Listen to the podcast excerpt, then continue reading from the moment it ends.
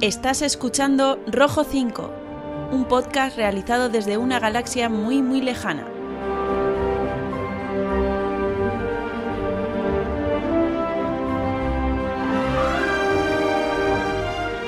Adéntrate con nosotros en este universo lleno de Jedis y Sith, de contrabandistas y princesas, de chatarreros y soldados de asalto.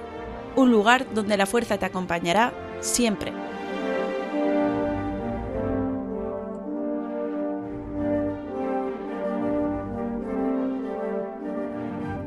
Muy buenas a todos y bienvenidos a este sexto episodio del podcast de Rojo 5.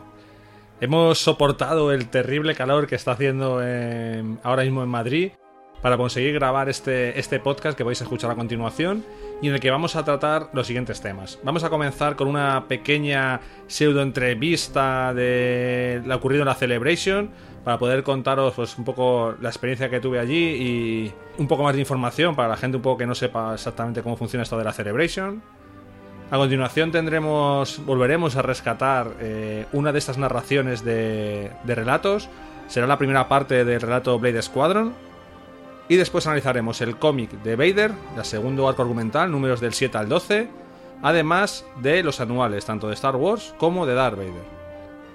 Como siempre os decimos, esperemos que este programa os resulte entretenido, que os ayude a llevar este calor los que estáis soportándolo, a disfrutarlo en vacaciones los que estáis eh, disfrutándolas ahora y o haciendo la espera más corta los que os vayáis en un tiempo. Los que volváis, como es mi caso, pues también espero que os ayude a hacer esa vuelta un poquito más llevadera. No me enrollo más, soy Ricardo Juntas y aquí comienza Rojo 5.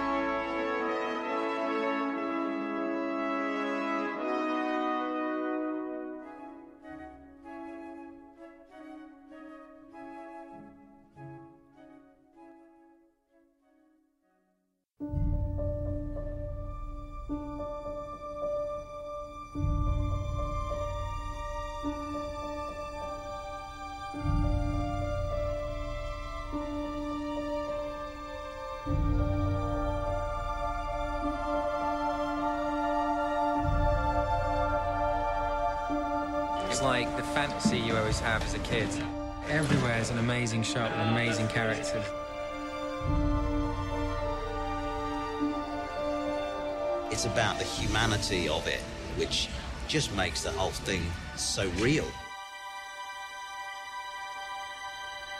Ready and action! your heart's beating and you're actually in this situation. You get something very genuine that you couldn't have planned. You'll actually compose shots that if we were on a green screen set, you just wouldn't have known were available. Pressure's so high. Like we're making a film that's right touching my favorite movie of all time. But then if you're too respectful of it, that you daren't do anything new or different, take a risk, then what are you bringing to the table?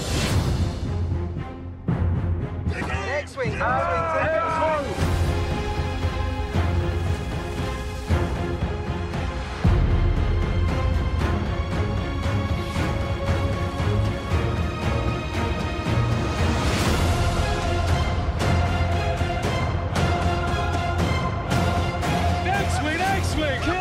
kills down there! Bang!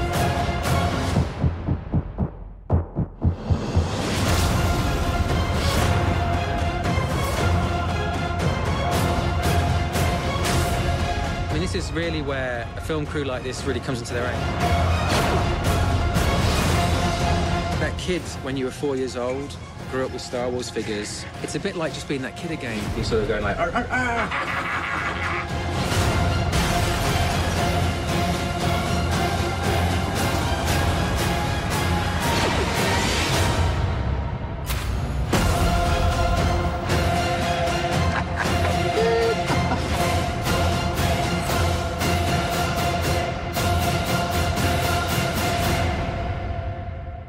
Force be with us.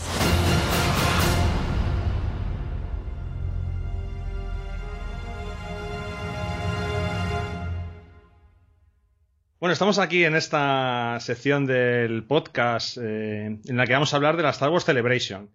Y vamos a hablar de un modo un poco, un poco especial. Y para ello, bueno, estoy aquí con Nicolás Latorre Pierce. ¿Qué tal? Muy buenas, Rick.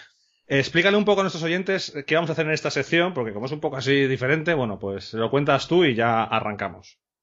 Pues mira, eh, para hacerlo así rápidamente, lo que ocurre con esto es que eh, yo, bueno, he sido fan de Star Wars de toda la vida, pero nunca me he metido verdaderamente en el mundillo, ¿no? O sea, a, a fondo en un mundillo ya más, pues, como decirlo, avanzado, ¿no? Entonces yo no, yo sabía que había convenciones de Star Wars y demás, pero recientemente, vamos ya hace, hace un añito, año y pico, me enteré que existía esto de la Star Wars Celebration, ¿no?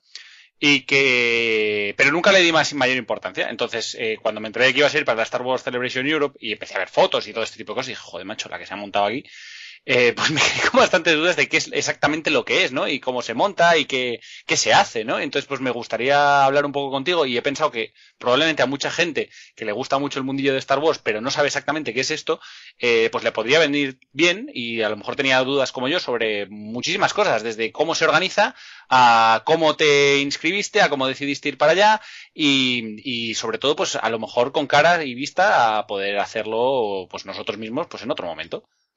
Muy bien, perfecto. Pues nada, te- tú te lanzas. Yo aquí soy el invitado del podcast, así que Pues venga, vamos a, vamos a ir con la primera pregunta que creo que es la obligada. ¿Qué es exactamente la Star Wars Celebration y más concretamente qué es la Star Wars Celebration Europe?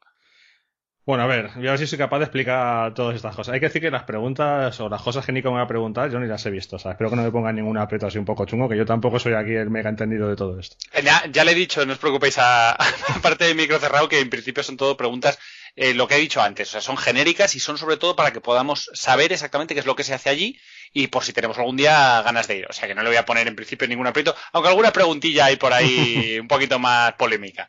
Bueno, a ver, una Star Wars Celebration eh, no deja de ser una convención de Star Wars. Eh, es a nivel organizada, digamos, a nivel oficial, es decir, es la propia Lucasfilm la que organiza todo este evento, la que está eh, montando todo el tinglado, aunque luego supongo que como todo lo de lo dejará en manos de otro tipo de gente más dedicada a estos eventos, ¿no? Pero siempre bajo la supervisión de, ellos, ¿no?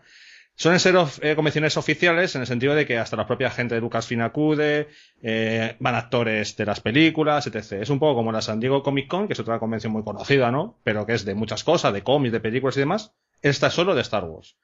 ¿Qué es la Star Wars Celebration Europe? Bueno, la Star Wars Celebration eh, al principio se iba haciendo de vez en cuando, no tiene un horario tan establecido en cuanto a periodicidad anual. Eh, y se hacía en Estados Unidos, que es lo normal, ¿no? Donde se hacen todas las cosas así gordas, ¿no? Porque al final ahí es donde está todo el, me- todo el meollo, ¿no? Pero ya se hizo una, una en Europa, ¿no? Que fue la primera Star Wars Celebration, Star Wars Celebration, perdón, Europe, ¿no? En Europa. Esta que hemos hecho ahora es la Star Wars Celebration 3 y se ha hecho en Londres. La anterior fue en Alemania y la primera creo que también fue en Alemania, pero no lo tengo, mm, o sea, no estoy to- totalmente seguro. Por lo que he mirado, al parecer si fue en Alemania, en Essen. En ese fuera del año pasado, no sé si la anterior también fue en ese o no.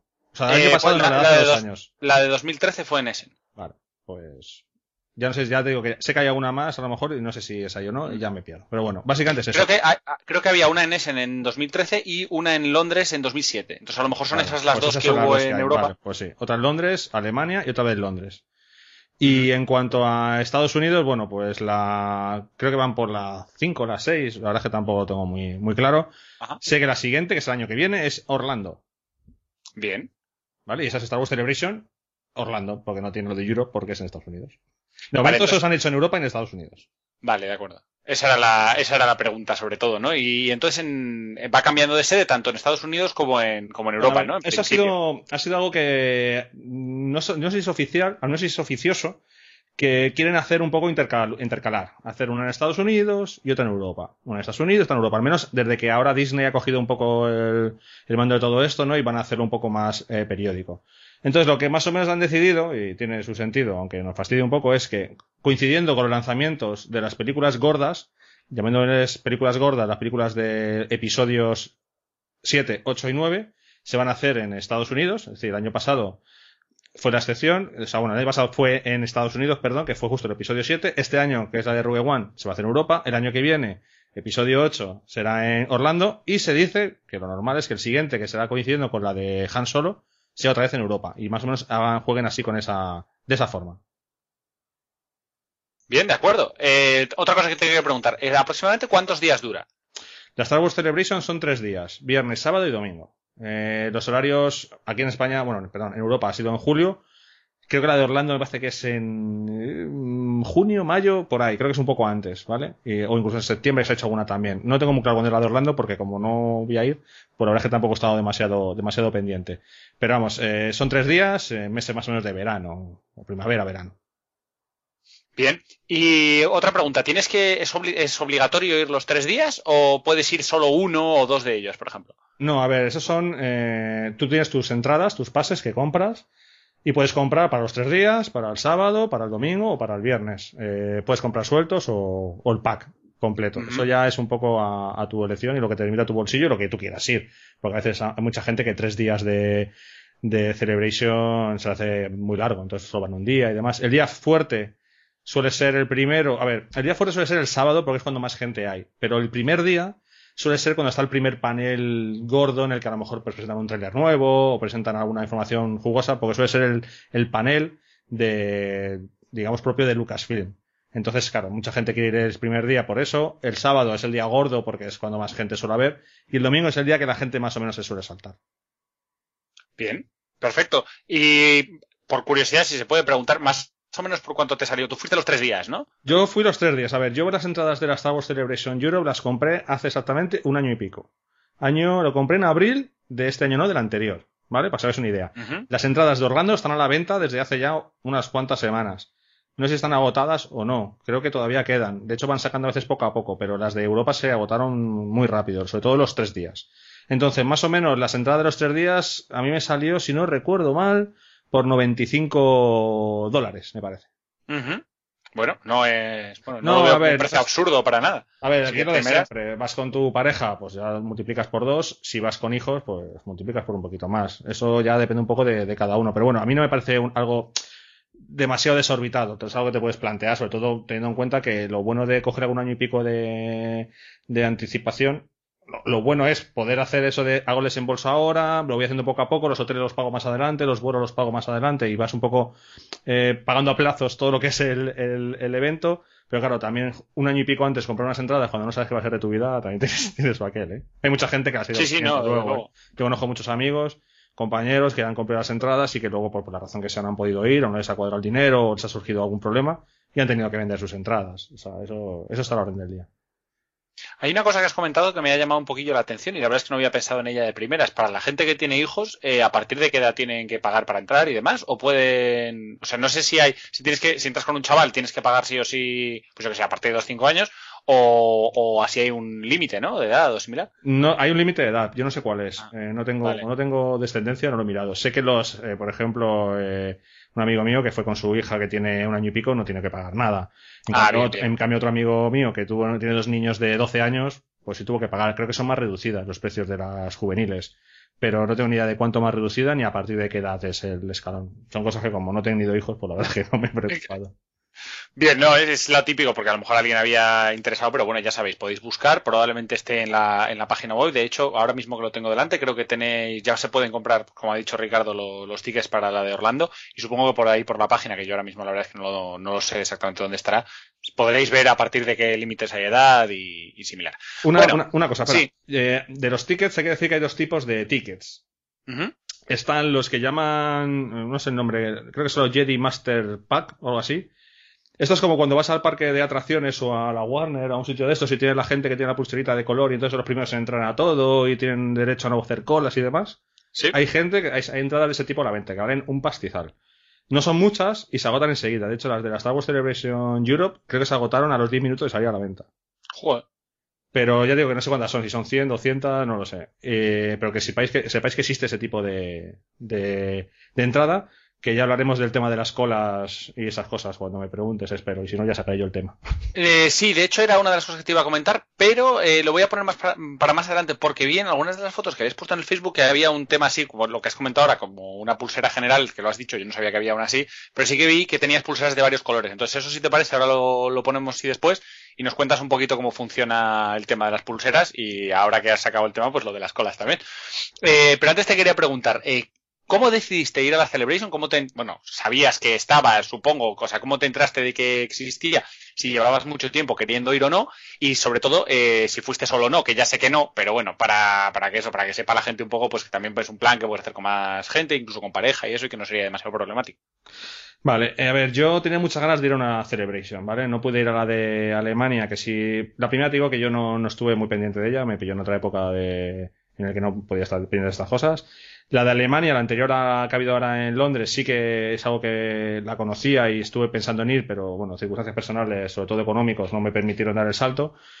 El año pasado, cuando estuve siguiendo toda la celebration de Essen, eh, porque todo se hace por streaming y yo me acuerdo de estar esos días disfrutando, eh, sobre todo cuando tienes un montón de amigos eh, que también son fans y que puedes estar a la vez que estás viendo el streaming, pues hablando con ellos, bien por WhatsApp, bien por un chat, por un foro, etc yo ya tenía claro que si la siguiente era en Europa, que era lo que todo el mundo daba por sentado, eh, yo haría todo lo posible por ir. Entonces, el mismo día que anunciaron que era el fin de, la Celebration de Essen, en la panel de despedida, digamos, anunciaron que iba a ser en, Londres. Entonces, yo ya de ese momento, yo ya me organicé para intentar eh, ir. Avisaron que era allí, dijeron cuando se ponían entradas a la venta, que no fueron mucho después de la Celebration, y yo inmediatamente compré las, o sea, el mismo día que salieron a la venta, yo ya compré las entradas. Fui con, he ido con mi pareja, que bueno, la conoceréis de voz al menos, ¿no? Por esto de, la que presenta el podcast y estas cosas, eh, con Maite y nos fuimos los dos solos. Pero aparte de eso, yo, eh, bueno, como sabéis mucha gente, soy miembro de la 501, tengo mucha gente de la 501, amigos fuera de la 501 también que querían, que iban a ir, y entre todos hemos hecho un poco, aunque hemos sido cada uno por su cuenta de decir una manera, sí que hemos sido un grupo luego por allí que es más divertido a la hora de cenar, a la hora de moverte, a la hora de hacer cosas. Y sí, hemos sido un buen, un buen grupete de unas. Al final, entre pitos y flautas seríamos 15, más o menos. Oh, bueno, pero es un buen grupo de gente, la verdad es que sí. Y eso, y luego allí tengo un montón de conocidos, ya te digo, hay mucha gente que conoce de otras cosas, de, bueno, yo, miembro de Quintos Uno, soy miembro también de Astromech, de los que construyen los, los R2, y también conozco gente de allí, entonces también estás con ellos, estás charlando, al final, a mí me gustó porque es, una modo, es un modo además de, aparte de la gente que ves aquí en España más a menudo, ver gente con la que tienes mucho contacto, por bien, por, ya digo, por diferentes asociaciones, ves allí en persona que también iban y poder hablar con ellos, charlar. Tuvimos una cena de fraternización de todas las organizaciones, tal. Bueno, todas esas cosas se hacen y la verdad es que al final todo une a lo que es la celebration oficial, todo lo que tú puedes hacer también un poco por tu cuenta. Bien, eh, vale, otra cosa que te quería preguntar. Aparte de los días que fuiste a la Star Wars Celebration, ¿aprovechaste, hiciste unos días más por allí y demás? O sea, esto, la pregunta que parece un poco chorra es, viene más en relación al tema de, ya sabemos que sacaste las entradas del hotel con tiempo, pero siendo esto un evento tan grande, que la verdad es que también tampoco sé exactamente el número de personas que fueron, supongo que por la zona, eh, pues debió de quedarse los hoteles bastante llenos, ¿no? Entonces quería saber un poco si, si se había masificado mucho o no, si habías podido pillar, o sea, si habías podido pillar el hotel para más días, si había sido más días, aparte de la Star Wars Celebration. Bueno, aquí hay muchas cosas que, contar. Vamos a ver. Eh, porque has un tema ya un poco peleado. Vamos a ver. Em, bueno, yo fui más días a Londres. Yo a Londres fui de martes a lunes. Martes, miércoles y jueves aproveché para hacer turismo. Yo Londres no lo conocía. Eh, mi pareja y yo, Maite y yo, tenemos un buen acuerdo en ese tipo de cosas. Eh, a mí también me gusta mucho el baloncesto. Voy a la Copa del Rey de baloncesto todos los años que puedo. Y entonces es aprovechamos siempre. Ella coge días de más esos días ella manda a la hora de hacer turismo y organiza qué vamos a ver, qué no vamos a ver, porque ya miro del turismo no es algo que me apasione mucho, pero a ella le encanta, entonces nos dividimos. Ella va a hacer, dice los días que vamos a hacer turismo y qué vamos a hacer, y hace su plan, y vamos a ver esto, vamos a ver lo otro, y yo obedezco. Y luego ya de viernes a domingo era yo el que mandaba el Menda y ahí era Celebration a tope. Entonces sí, fuimos de martes a lunes. Cogimos dos hoteles, eh, uno más céntrico para los primeros días de hacer turismo, porque la Celebration se hacía en unos, en un pabellón que estaba bastante lejos del centro, Londres es bastante grande, aunque tiene muchos metros, la comunicación es regulera, es muy caro. Entonces cogimos un hotel al principio pegado más al centro para aprovechar su área de turismo y luego nos mudamos a un hotel donde estamos todo ese grupete de gente que te he dicho que íbamos juntos. Cogimos un hotel más o menos todos a la vez que estaba en una zona mucho más alejada del centro, mucho más económica entre comillas y que estaba aproximadamente en autobús, que es como íbamos, a unos 20 minutos en autobús de, de Leicester, que es donde se hacía la, Star Wars Celebration. Vale, tema de hoteles. Bueno, em, ha habido mucha polémica con el tema de los hoteles. Los hoteles que estaban al lado de la, de la Celebration eh, se agotaron enseguida y las pocos que había, los precios eran prohibitivos. Cuando digo prohibitivos, quiero decir que te cobraban mil pavos por noche. Así de. ¿En serio? Sí. ¿Qué pasó? ¿Qué es lo que la barbaridad? Sí, es una, fue una locura. O sea, pero no, pero no, no un hotelazo de cinco estrellas. O sea, quiero decir, un premierín de toda la vida de Dios Sí, te costaba sí, eso. ¿Qué pasó? ¿Qué es lo que se ha dicho y se ha hablado? Eh, yo no, a ver, yo no sé si esto es verdad o no. Yo te digo lo que sí se ha dicho y lo he escuchado por diferentes gentes, ¿vale? Vale, entonces, dicen que cuando se hizo la Celebration, la propia organización, digamos que reservó o eh, de- no permitió que se reservaran habitaciones en los hoteles de allí, todas guardadas para invitados de ellos y demás. ¿Qué pasó? Ah, mira. que todos los hoteles que estaban alrededor de la Celebration estaban totalmente petados y las pocas habitaciones que quedaban libres, los hoteles vieron una forma de hacer su agosto. Entonces, era totalmente imposible ir allí a, a coger una, una habitación. Entonces tenías que moverte un poco más, un poco más lejos. Eh, Londres es bastante caro. Los hoteles son bastante, en comparación con España, tú vas a un tres estrellas de Londres y comparado con los tres estrellas de España es como una risa, porque no tiene nada que ver. O sea, son una mierda, con perdón. Entonces, y además son caros. O sea, yo me, a mí me han costado los hoteles, eh, cuatro noches, 400 euros, 300 y pico euros de un hotel muy, muy, que deja bastante que desear. O sea, no es barato. O sea, eso de aquí quieras un hotel muy malo por 50 pavos o una pensión y eso, allí, por lo menos nosotros no lo conseguimos, teniendo en cuenta que tampoco nos queríamos ir a una hora de la Celebration, claro, porque si no es un, es un coñazo. Entonces eso sí que es un tema un poco peliagudo, ¿no? el tema de los hoteles y demás, muchos invitados, la prensa, los youtubers, luego tenemos que hacer un apartado de, lo, de, un, de la casita de los youtubers también, que eso quiero, quiero hablarlo. Si no lo sacas tú, también lo sacaré yo. Eso no, no tenía nada, o sea que luego Nada, ya luego, me explayo, que hay que decir Sí. algunas cositas, sí. Eh, bueno, eh, con respecto al tema de los hoteles o no hoteles, ahora que te estaba oyendo comentar todo esto, eh, la verdad es que yo estuve en Londres hace, yo ya no sé, fue este año, yo creo que fue hace dos, tres meses. Y lo cierto es que es verdad que miramos los hoteles y nos parecieron prohibitivos y luego estuvimos mirando pensiones también y era de locura. Entonces al final acabamos eh, alquilando un apartamento de- a través de una de estas páginas web, no por no hacer publicidad, pero una de estas genéricas que podéis encontrar en internet. Y el precio nos salió bastante bien. O sea que en el caso de que vayáis para allá o, o monten otra de estas, pensaros eso. Y debería haberlo hablado contigo, de hecho, aunque no sé hace cuánto tiempo que sacaste las, la- la- las, bueno, eso, lo, reservaste las habitaciones. Pero, pero la verdad es que la diferencia de precio es considerable y en general no- nuestra experiencia fue muy buena. Ya la de los demás, ya, ya no me voy a meter, Sí. pero, pero que Nosotros suele. teníamos amigos que fueron a apartamentos, es algo que teníamos Sí. en mente. Nosotros, eh, de hecho, gente que estaba en nuestro hotel y que son bastante cercanos a nosotros, eh, se fue a un apartamento que entraban 7, 8, incluso nos dijeron que si queríamos ir y tal.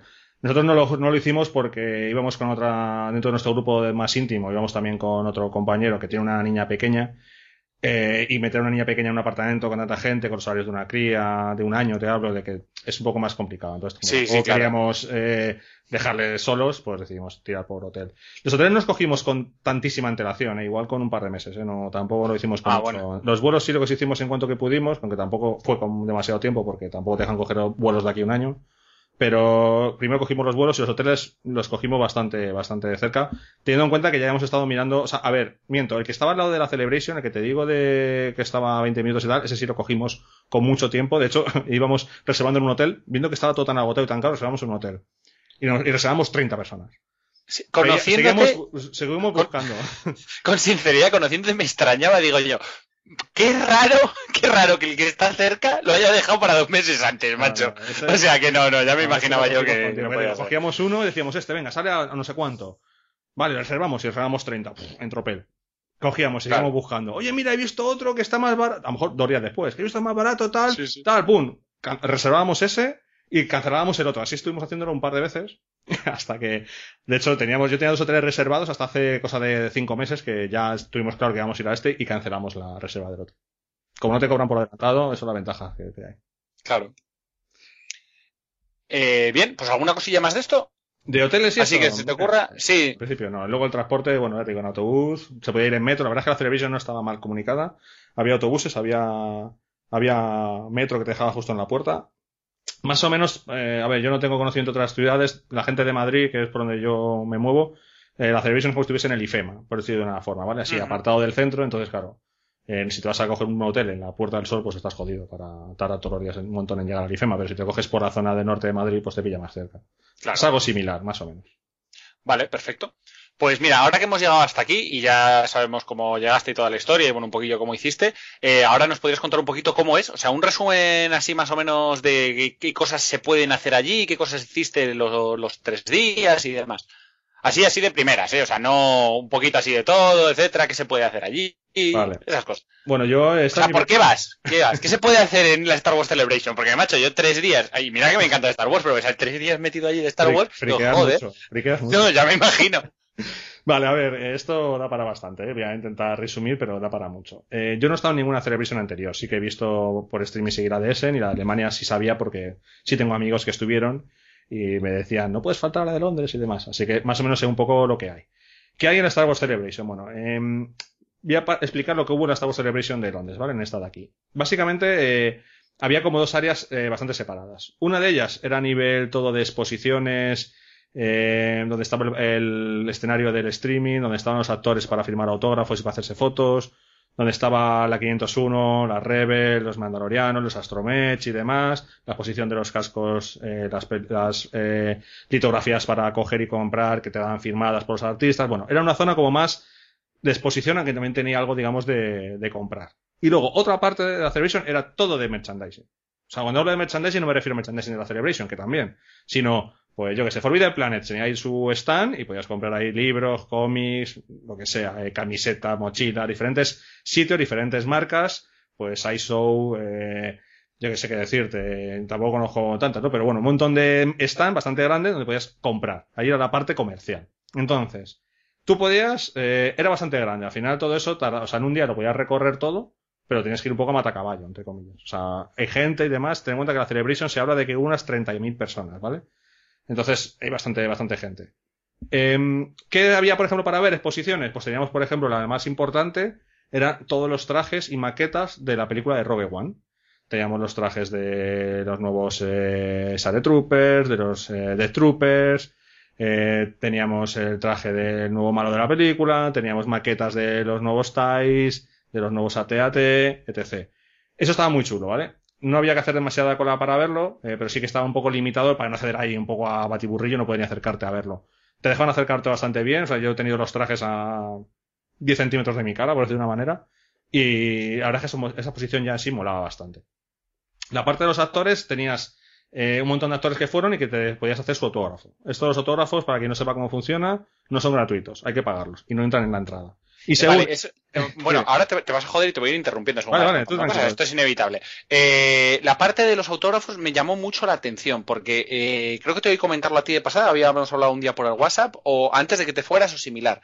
Entonces me gustaría que sí que, que hicieras hincapié en esto, o sea, cómo funciona, por qué leches, porque no lo no acabo de entender, o sea, vas a la Star Wars Celebration y los típicos en estas cosas, creo, claro que ya es, es otro nivel, lógicamente, de convención, eh, es bueno, viene una persona y tú haces cola y te hacen el autógrafo y si te da tiempo bien y si haces una cola de 24 horas y no le llegas a pillar, pues te jodes. Pero en este caso me contaste que te cobraban por adelantado para poder hacer este y además me dijiste unos precios que no eran, no eran precisamente baratos y me sorprendió bastante, la verdad. O sea que si puedes contarlo bien Vale. en detalle. Vale, vamos a ver. Em, la gente que haya ido a algún tipo de exposición normalmente, y no hay que irse muy lejos ni América, te hablo por ejemplo de una CIFIMAT, te hablo de cualquier Comic Con y demás, eh, los autógrafos normalmente van aparte de la entrada. Eh, es una parte que se lleva el, actor en cuestión. No sé si se llevan el 100%, el 80, el 90 o el 70, pero es un dinero que es el salario que cobra el actor por ir ahí.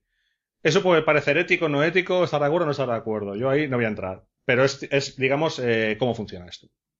Entonces, no tienes por qué comprarlo por adelantado, ¿vale? Yo compré por adelantado porque yo soy así, ya me conoces, la acabo de decir hace dos segundos. Yo a Josa me gusta tenerlas atadas y bien atadas. Y yo compré por adelantado los autógrafos que yo quería que me firmaran. También podías contratar fotos, ¿vale? Pero bueno, em, había diferentes actores, diferentes personajes de las películas, pues tienes desde el más conocido, Luke Skywalker, Mark Hamill, hasta igual el menos conocido, que es el tío que estaba dentro del traje de uno que sale en el Palacio de Jabba el Hutt, ¿vale? Que te dicen que es él, pero tampoco, porque te dicen que es él, pero que nunca se le ve la cara, por ejemplo, ¿no? Según ese grado de importancia dentro de la trama, los precios van increciendo. El precio más caro, por autógrafo, era el de Mark Hamill, que costaba 145 libras.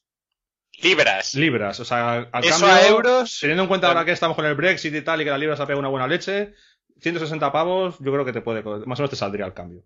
Pues a 1,20. A 1,20 Sí. está la libra. Pues, ¿Y cuánto me has dicho en euros? ¿160? 160 más o menos, ¿no? O por ahí, nada. Pues, eh, si me habías, eh, no, me- ¿cuánto me habías dicho en libras que era? 145 libras. 145 libras. Pues te lo digo en un momento. Ti, ti, ti, ti. 174 euros. ¿Ves? 175 pavetes. Bueno, pues. Así, barato. Eso es lo que te costaba un autógrafo con Mark Hamill. ¿Qué incluía esto? Esto incluía No, depende. Yo el de Mark Hamill, como no lo cogí, no me acerqué. eh, normalmente te incluye la foto. Eh, no en todos fue así, ¿vale? Ahora os cuento también por qué digo esto, pero bueno. Normalmente es- él tiene ahí varias fotos eh, eh, de las escenas de la película. En este caso, Mark Hamill solo es conocido por Star Wars. Hay actores que van, que han salido más películas y a lo mejor pueden hasta incluso tener fotos de otras películas, ¿vale? Pero bueno, Mark Hamill tiene de Luke Skywalker diferentes momentos, de piloto, de Jedi, de lo que tú quieras, del episodio 7. Eh, cogía, eso incluía esa foto y eh, firmada. Luego ya lo que te ponga o no te ponga es un poco lo que quiera el actor. Te puede poner simplemente Mark Hamill y pelado. O puede tirarse el rollo y ponerte para Ricardo de Mark Hamill que la flota acompañe, ¿vale? Eso ya depende un poco de, bueno, pues el, el actor que sea. Para eso hay algunos que son Ajá. mejores y peores. eh, lo simpático que esté, el humor que tenga ese día o yo qué sé, o lo que le caigas de bien o de mal. Ajá. Em, eso es lo que te incluye. Y luego sí te puedes hacer una foto allí, digamos, en plan de, bueno, pues te coges así de lado sin levantarse del sitio, o a lo mejor alzándose, depende cómo sea, eh, así un poco puesto al lado, una fotito y ya está. Eso eran 145 libras en el caso de Mark Hamill. Carrie Fisher cobraba, no sé si eran 81 o algo así, o 90. Ujú. Peter Maggio, Chewbacca 45 y no sé cuánto, Anthony Daniels creo que también eran 45 o un poco más. Bueno, había un montón de gente, ¿vale? Yo, por ejemplo, cogí los autógrafos que sí quería porque cogí el de Jeremy Bullock, que es Boba Fett, porque lo tenía pendiente hace mucho tiempo, y cogí el del actor que hacía de Beast Darklighter, porque, bueno, eh, tengo un montón de autógrafos de pilotos del Escuadrón Pícaro y de las películas, de Wedge, al Jefe Oro y demás, y me apetecía tener el de, el de, el de este señor. Em, por ejemplo, yo cuando fui a... Esos me costaban 20 libras, ¿vale? Cuando yo fui a hacer, a coger el, el, del autógrafo de Beast Darklighter, la foto que yo quería, que era él montado en el ala X, esa me dijo que eran 5 libras más. Porque llevaba el sellito de Star Wars Celebration, se supone que era la foto oficial y me cobró 5 libras más. No sé si eso es algo que hicieron todos los actores o solo lo hizo este señor o lo hicieron algunos. Entonces al final, mira, el autógrafo me salió por 25 libras. El tío muy simpático, me puso para Ricardo, tal, tal, me puso una buena frase, un buen piloto. Además, iba vestido de piloto rebelde cuando estoy con él, por lo cual estuvimos charlando bastante del traje y tal.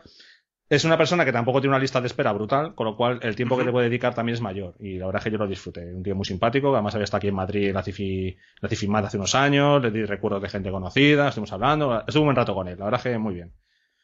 Lo de Jeremy Bullock lo cogí también poco porque, bueno, iba a ir a, yo iba a ir el año pasado a Metrópoli, que es una convención que se hace en Asturias, donde iba a ir este señor. Al final, por motivos que tampoco vienen al caso, eh, no pude ir, o no fuimos todos los que íbamos a ir. Y bueno, yo tenía una foto que tenía con el autógrafo de David Prowse, de Darth Vader, que es una foto en la que sale Darth Vader, Lando Calrissian y Boba Fett a la derecha, ¿no? Es una escena del Imperio contraataca. Ya tenía el autógrafo de Darth Vader y cuando y tenía el espacio para el autógrafo de Jeremy Bullock que completara esa foto. Como me quedé con las ganas en Metrópoli, fui con esa foto desde Madrid allí a directamente que me la firmara. Y en ese sentido tuve suerte porque Jeremy Bullock está bastante cascado, yo le he visto un bajón, yo ya le conocía, de hecho tenía su autógrafo en otro sitio, pero no en esa foto y el hombre estaba bastante, bastante bien y yo le he visto bastante, bastante regular. No sé si, no sé por qué, pero lo he visto muy mal para escribir. De hecho, Jeremy Bullock es de los que solo escriben en la foto Jeremy Bullock. Y tardaba un rato largo ¿eh? en poner Jeremy Bullock. ¿eh?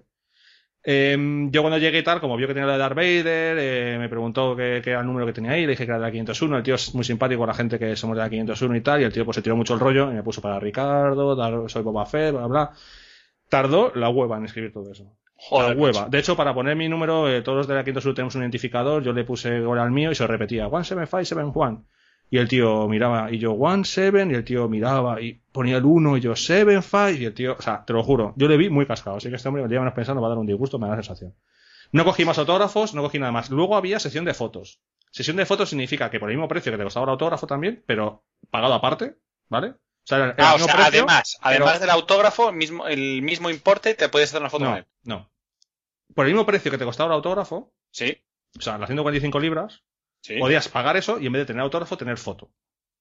¿Qué significa tener foto? Significa que te llevas a durante unas horas a lo largo de esos tres días, de un horario estipulado más o menos de 20 minutos, 25 minutos, depende del actor que fuese, en una especie de estudio de fotografía, te sentabas al lado de Mark Hamill y te hacías una foto de estudio con él. ¿Vale? Eso te costaba lo mismo que el autógrafo, pero no estaba incluido dentro del autógrafo. O sea, tú pagabas 145 libras para el autógrafo y 145 libras para la foto. O Claro, es- 145 es- eso es. Es lo que estaba preguntando, que no sabía, o sea, la, la- la duda iba más por el hecho de no sabía si te hacían la foto y luego te la revelaban y te la podían firmar y además entonces te costaba tanto del autógrafo y tanto de la foto o si solo era foto o solo autógrafo o, o los dos pero aparte, es decir, comprabas una foto para que te hiciera el autógrafo y luego te hacías tú la foto con él aparte pagando el, extra. Pues eso. Vale. Entonces, bueno, como veis es un bastante negocio. Ya digo que muchos de ellos eh, sacan muchísimo dinero de esto. Ya no voy a entrar digo, en lo ético o no ético, en lo que para los fans eso no es. Pero ya digo que para Mark Hamill la cola era kilométrica, ¿eh? Kilométrica.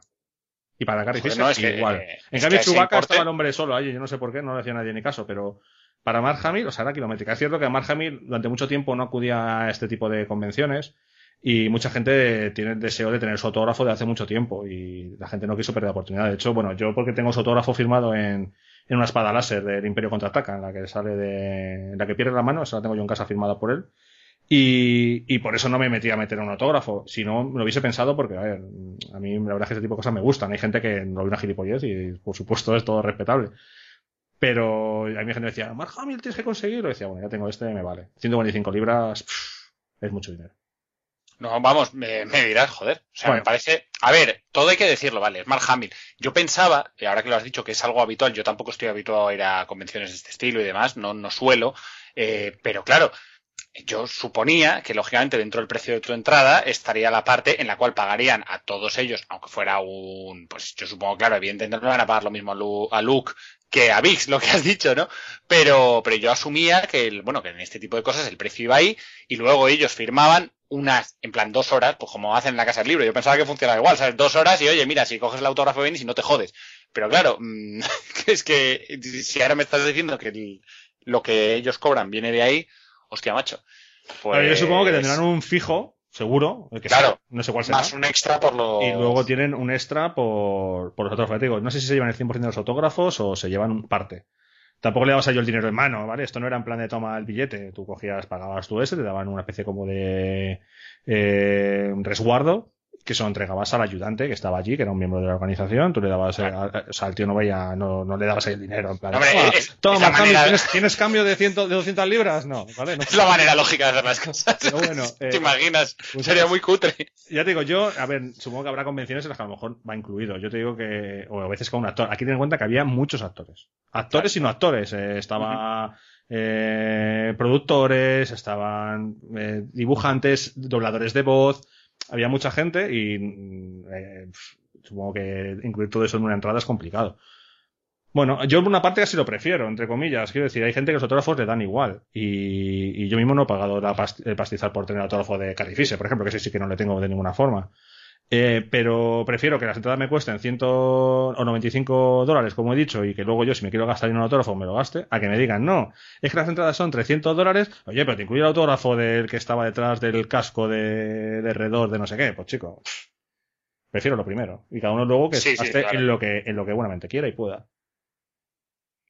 Vale, ¿y qué más hiciste Más por allí? cosas había por allí. A ver, Sí. em, bueno, como he dicho, había. Bueno, toda la, cele- toda la celebration. Bueno, hemos dicho la exposición de, de los. De los trajes de Rogue One, estaba en la zona de los, de los, eh, autor- de los actores, que era también lo de las fotos, que era bastante grande. La siguiente zona que había era la zona de Astromech. Allí lo que había, bueno, el grupo de Astromech, eh, la gente que no lo conozca, que entre en el foro de los constructores de Astromech eh, americano, astromech.net. Es el grupo de constructores a nivel mundial de réplicas de droides eh, astromecánicos. Bueno, hay de todo, ¿no? Porque también está ya BB-8 por ahí, hay gente que hace hasta el C3PO, pero bueno, en general son droides astromecánicos, es decir, R2D2 y similares, ¿no? Entonces esta gente tenía allí, teníamos, porque yo fui un poco de voluntario, estuve un par de horas allí de voluntario con ellos, un stand bastante grande donde había un montón de droides, aproximadamente unos 20 25, eh, puestos a unos terminados, otros en proceso, cada uno explicando un poco cómo se hacía y, y está bastante bien, era bastante grande, podías pasear, podías hablar con los constructores, podías eh, tocarlos, o sea, no te ponían muchas pegas, podías hacerte fotos, eh, está bastante bien. Más o menos algo parecido estaba con el tema de las asociaciones estas eh, de costuming, tipo Legión 501, Rebel Legion, Mandalorian Match. Toda esta gente también tenían allí pues, sus stands informativos para informar a la gente. Había gente vestido, eh, había expuestas pues, armaduras, cascos y demás de gente de, la propia, de las propias asociaciones y demás. Tenías una zona dedicada exclusivamente a las láminas, donde vendían láminas. Esas láminas ya habían sido puestas antes con anterioridad en página web de la Celebration. Tú podías comprarlas y te las firmaban el. eh, son láminas todas numeradas, limitadas y firmadas por el autor. Según la que tú cogieras, pues te costaba un precio u otro, estaban bastante chulas. Yo me cogí una bastante, que a mí me molaba bastante, había muchas, entonces era una zona bastante grande donde estaban, ahí sí que era un poco, como decías tú, en plan, la feria del libro. Ahí estaban los, eh, los tíos eh, en el rato, con su, sentados, y tú allí, cogerse su lámina y el tío te la firmaba. ¿Que no estaba el tío? Pues no te la firmaba, pero normal es que eh, la cogías cuando estuviese el tío, que estaban bastante tiempo, no eran dos horas, era bastante más. Yo creo que quitando las horas de comer, o que tuviesen algún panel o alguna charla, estaban allí sentados. Y podías ir allí, cogías, te firmaban tu tal, y perfecto.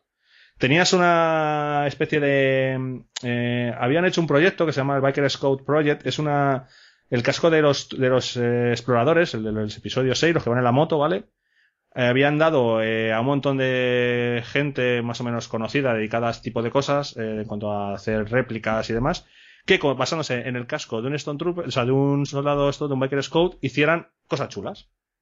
En el sentido de que, bueno, pues hay gente que utilizaba la máscara y a lo mejor te hacía un crossover y era la cara de, de Sauron en el casco del, de, un Scout. O había otro que era el Scout BB8 y era el Scout pintado del color de BB8, con arriba con la cabeza. Bueno, había como 40. ¿Esto por qué lo digo? Porque era una de las partes benéficas que había. Tú podías ir allí, podías ver los cascos que había y podías pujar por uno de ellos y todo eso iba dinero eh, destinado a una causa benéfica, ¿vale? Eh, han estado exponiendo, expuestos durante mucho tiempo en la página web y bueno, pues ahí tienen también su rinconcito donde podías pasear y, y está bastante chulo. Em, ¿Qué más tenías por allí? Em, mucha gente con temas... Ah, Dime. Hablando de lo de los cascos, antes de que nos movamos, la verdad es que no lo sabía, lo estoy viendo ahora y la verdad es que molan un huevo, ¿eh? Hay algunos muy, muy conseguidos y están súper bien, me gustan mucho. Sí, el directo de esta verdad que hay unos que eran una auténtica pasada. Había, a mí uno que había de Batman me pareció impresionante. Em, me gustó mucho también otro que había de, de Sauron que te digo, me pareció, es que en directo, bueno, algunos eran brutales, ¿eh? estaban muy chulos. Y bueno, luego te digo, había mucho tema de asociaciones eh, que estaban allí con su stand. Eh, muchos eran de coleccionistas, muchos eran de, de gente que, que colecciona pues tanto figuras como parches. El tema de los parches, la gente se sorprenderá, pero en esto de Star Wars eh, 501 y demás, el tema de los parches, parches, cuando hablo parches son como parches de ropa, pero parches con logos y demás, está muy cotizado y hay mucha gente coleccionista de parches, yo entre ellos. Y, y bueno, había un montón de asociaciones también allí con sus parches y tú podías cambiar y tal. Había muchísimo tema de interactuar con mucha gente haciendo ese tipo de cosas. Tú le das un parche, te dan un parche de la, de la Nordic no sé qué, que está muy bien, que tú aquí no lo consigues. Y bueno, ese tipo de cosas en plan como los niños en el colegio cambiando cromos, ¿no? Había muchas cosas de esa, gente con réplicas, gente que hacía, pues, encargado de hacer réplicas de no sé qué, prop réplicas, no sé cuánto. Y tenían allí, pues, yo que sé, desde un IG-88 que estaba brutal, yo que sé, a armas, eh, pistolas, bueno, cosas bastante chulas. Eso es a nivel todo de exposición, en la parte, digamos, más de exposición. Había un área familiar, eh, había un área para los niños. Eh, tú podías ir ahí con edades, no me acuerdo si eran de a partir de los 4 o 5 años, y tú podías ir allí y había, pues, de enseñarles a convertirse en un Jedi, eh, digamos un poco entretenerlos, pero con, las- con los padres allí. No era en plan guardería, dejo a los niños y me piro, sino estaban con los padres, pero los niños disfrutaban como enanos, porque tenían una área súper grande y les hacían por vestían de Jedi, les hacían luchar, les hacían pruebas, les hacían con eh, astromech de estos de inflables carreras, no sé qué. Está bastante bien, la verdad. Para los niños esa parte era bastante divertida. Pero con los padres siempre allí, ¿no? Como Sí, sí, no era, es plan, decir, no era no- plan guardería. No es en plan, eh, dejo aquí a los niños en el parque de bolas y me voy por ahí de fiesta. no. Eh, estaba hecho para que los niños disfrutaran, pero con la supervisión de los padres. Y luego lo que había eh, también eran, eh, había cuatro, eh, aparte de estas zonas, había como cuatro eh, salas de, de charlas, o digamos, de los paneles, ¿no? Que eran como auditorios, ¿no?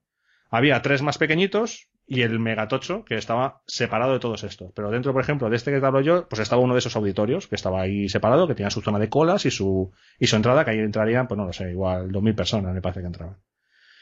La otra zona, el otro stand, todo más o menos era todo de comercial, de tiendas. Ahí era la zona de gastarte pasta. Desde cómics, yo me he comprado libros que aquí en España no han salido en inglés, que justo salieron a la venta, me los he traído.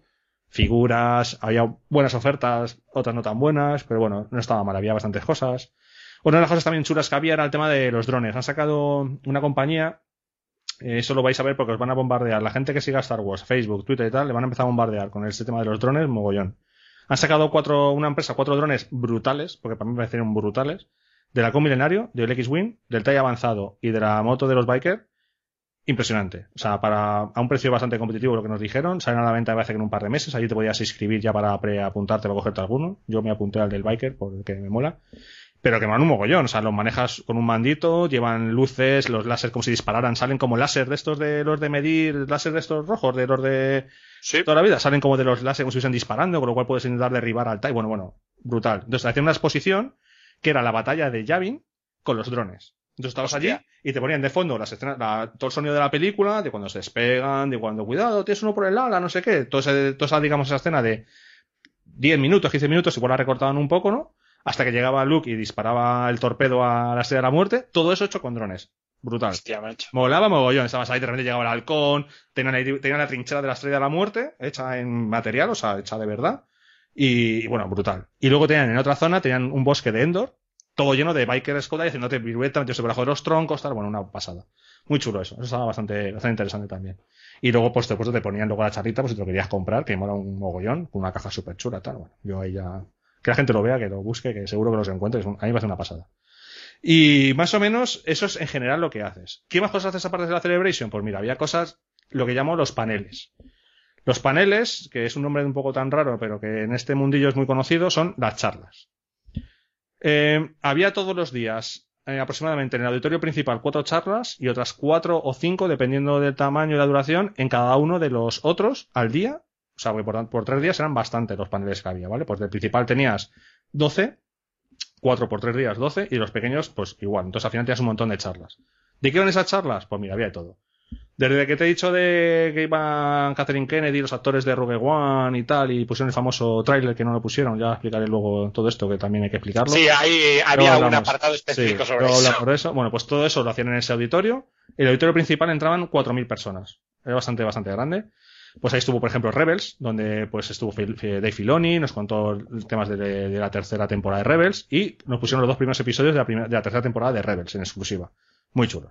Eh, tenías más pequeñitos, pues yo que sé, charlas de cómo, charlas de cómo eh, construir un androide, charlas de con los editores de sonido y te contaban cómo hacían tal, charlas de la 501, charlas, o sea, había un mogollón de charlas que eran eh, otras de las alicientes también. Cuando estabas un poco cansado de andar, pues intentabas meterte en una de estas charlas que te llamara la atención, por presentación, mira, de Fantasy Flight Games con cosas de los nuevos juegos, presentación de Marvel con lanzamiento de cómics, eh, ese tipo de cosas, tú te podías meter allí, si entrabas bien, si no entrabas, eh, no, ese era el problema, que a lo mejor te quedas sin aforo, y eh, veías esa charla. Entonces, eso también lo puedes hacer esos días. Entonces tú llegabas con tu planning, tenías ahí tu agendita, y decías, a ver, hoy quiero ir a esta charla, a esta charla, a esta charla. Y más o menos tú te organizabas para intentar ir a, esas. Eso también existe y es parte también de, toda la celebration.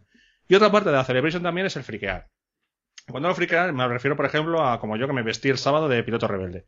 Ibas todo el día por ahí vestido de piloto rebelde, hablando con la gente, te haces fotos, charlas con uno, charlas con otro, eh, la 501 hizo su foto oficial eh, de toda la gente que había allí, te vistes, hablas con uno, bueno, eh, eh, todo eso también, relacionarse con la gente, hablar con gente de, de otros sitios es bastante chulo y la verdad es que al final haces bastantes, no te decir amistades porque tampoco te da tiempo para eso, pero sí haces bastantes contactos y bueno, pues está bastante bien.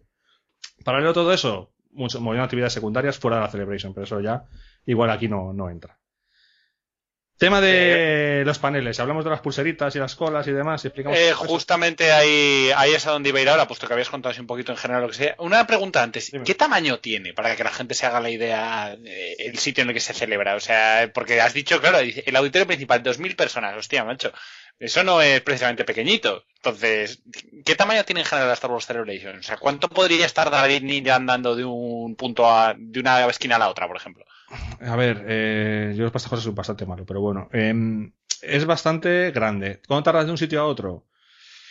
Eh, a ver, yo creo que los 10 minutos, 15 minutos sí te puedes tirar andando, a lo mejor de llegar a un sitio a otro. Al final eso estaba, eh, tú entrabas a la Star Wars Celebration por una entrada principal, que era un pasillo bastante grande. Eh, imagínate un pasillo muy, muy grande, muy ancho, o sea, tan ancho como que en medio, parecía un centro comercial, digamos, en el sentido de que en medio Sí. tienes sitios de comida y demás, ¿vale? O sea, una anchura bastante, bastante, bastante grande.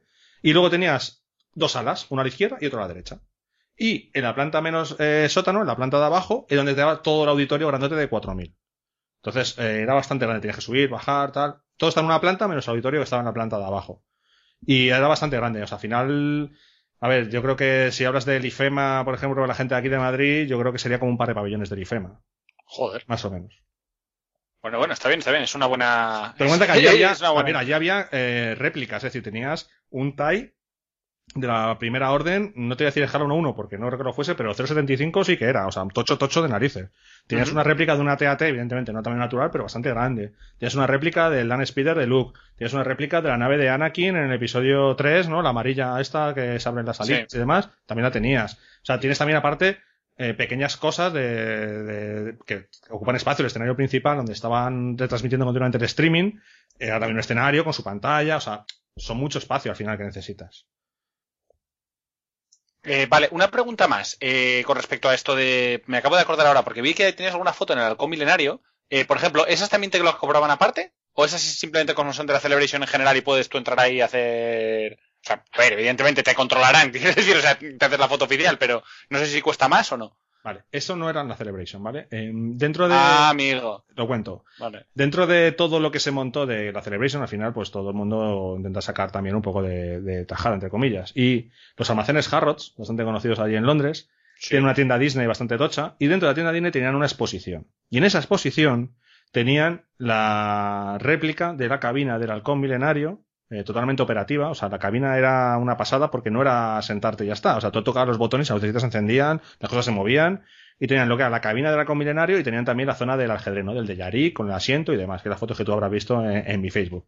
Pero eso no era de la Celebration. Eso era de los almacenes Harrod y eran gratis. Lo único que tienes que hacer era apuntarte, eh, tienes que pedir entrada por anticipado.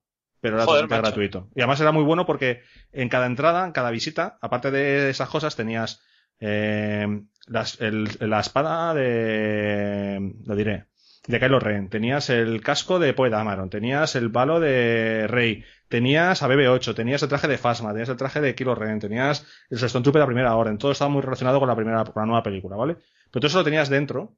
Y lo bueno es que el acceso, como era por horas y tú te apuntabas, tenías como media hora más o menos y entrábamos ocho personas.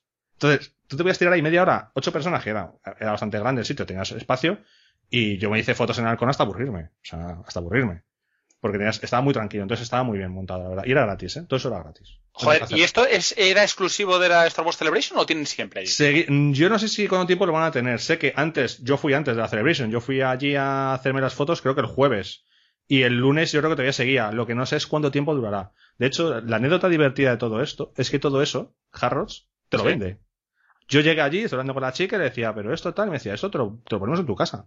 Y yo, pero ¿cómo que lo ponemos en mi ¿Que el halcón? ¿El Y halcón? me decía, sí, sí, esto te lo vendemos. Tú vamos a tu casa, te miramos dónde lo quieres poner y si lo quieres con la carlinga, si la carlinga, con la puerta abatible o no abatible. Si quieres que tal, y te hacemos un presupuesto y te lo ponemos en tu casa. O sea, flipa. Hostia. Flipa. Yo no quise ni preguntar. Bueno, la chica tampoco, yo le pregunté, la chica tampoco me quiso decir precio. Me dijo, no, es que depende, habría que ir a verlo en tu casa y ver el tamaño y tal, pero todo era para vendértelo, te lo vendían. Entonces yo flipé. Bueno, flipé. menos mal que no preguntaste porque si no te lo llevabas seguro. No, no, eso tiene que ser. No. Y menos aquí en España, bueno, cuídate. Pero bueno, que Joder. sepáis que todo eso era un poco diferente. Eso no era dentro de la Celebration. En la Celebration sí que estaba aparte, tenían eh, el pasillo y otra vez en la, en la parte del de Yarik, otro diferente al que estaba en, en Harrods. Era un poquito otra sección del halcón, digamos, pero no la utilizábamos. Eh, solo era para la gente de, de que estaba haciendo el streaming y para meter a los invitados y hacer las entrevistas allí. Entonces, si alguno ha visto el streaming y habrá visto a lo mejor a Carrie Fisher sentada allí en la mesa del de Yarik y tal, esa parte solo dejaban entrar a, o sea, solo estaba para los invitados de, de esa parte. No pudimos subirnos a tocarlo ni a verlo ni nada, pero bueno, yo ya había estado en el otro, así que me dio bastante igual. O sea, esto, lo único, eh, esperemos que Strike no lo escuche, porque como Strike escuche que puede pagar a alguien para que le monte el interior del halcón milenario en su casa, no importa lo que cueste, él se esclaviza para poder hacerlo.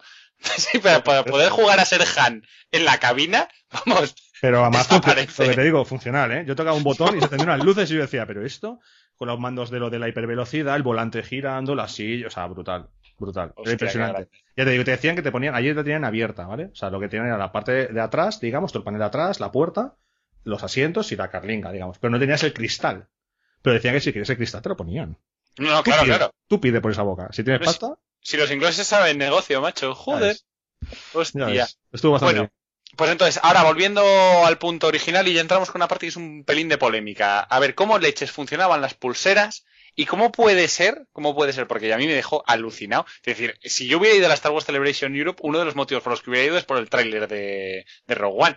Pero me comentaste que no habéis podido ver. ¿Cómo leches es eso? Vamos a ver, o sea, no lo entiendo. Bueno, aquí viene mi mayor cabreo que tuve con la Celebration. Ese día sí que me sentí, me sentí muy frustrado. Todo esto fue el viernes. Vamos a ver, vamos a empezar un poquito antes.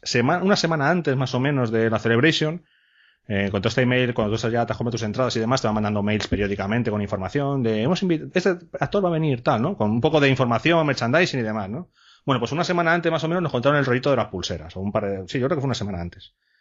Porque esto, en principio, no había sido ninguna celebration, al menos que yo sepa. Desde luego, en Alemania no fue. Eh, entonces, ¿qué pasa con lo de las pulseras? Bueno, pues decían que para evitar temas de colas, es un poco paradójico, ¿vale? Pero para evitar temas de colas y aglomeraciones y gente esperando en la puerta del stand durante Celebration para poder entrar, se iba a hacer un sistema de pulseras. Entonces, em, las pulseras solo se iban a entregar para los paneles más importantes, que es lo que se hacían en el auditorio principal, ¿vale? Que he dicho que estaba en la planta de abajo y que había 4.000 personas entraban más o menos, ¿vale?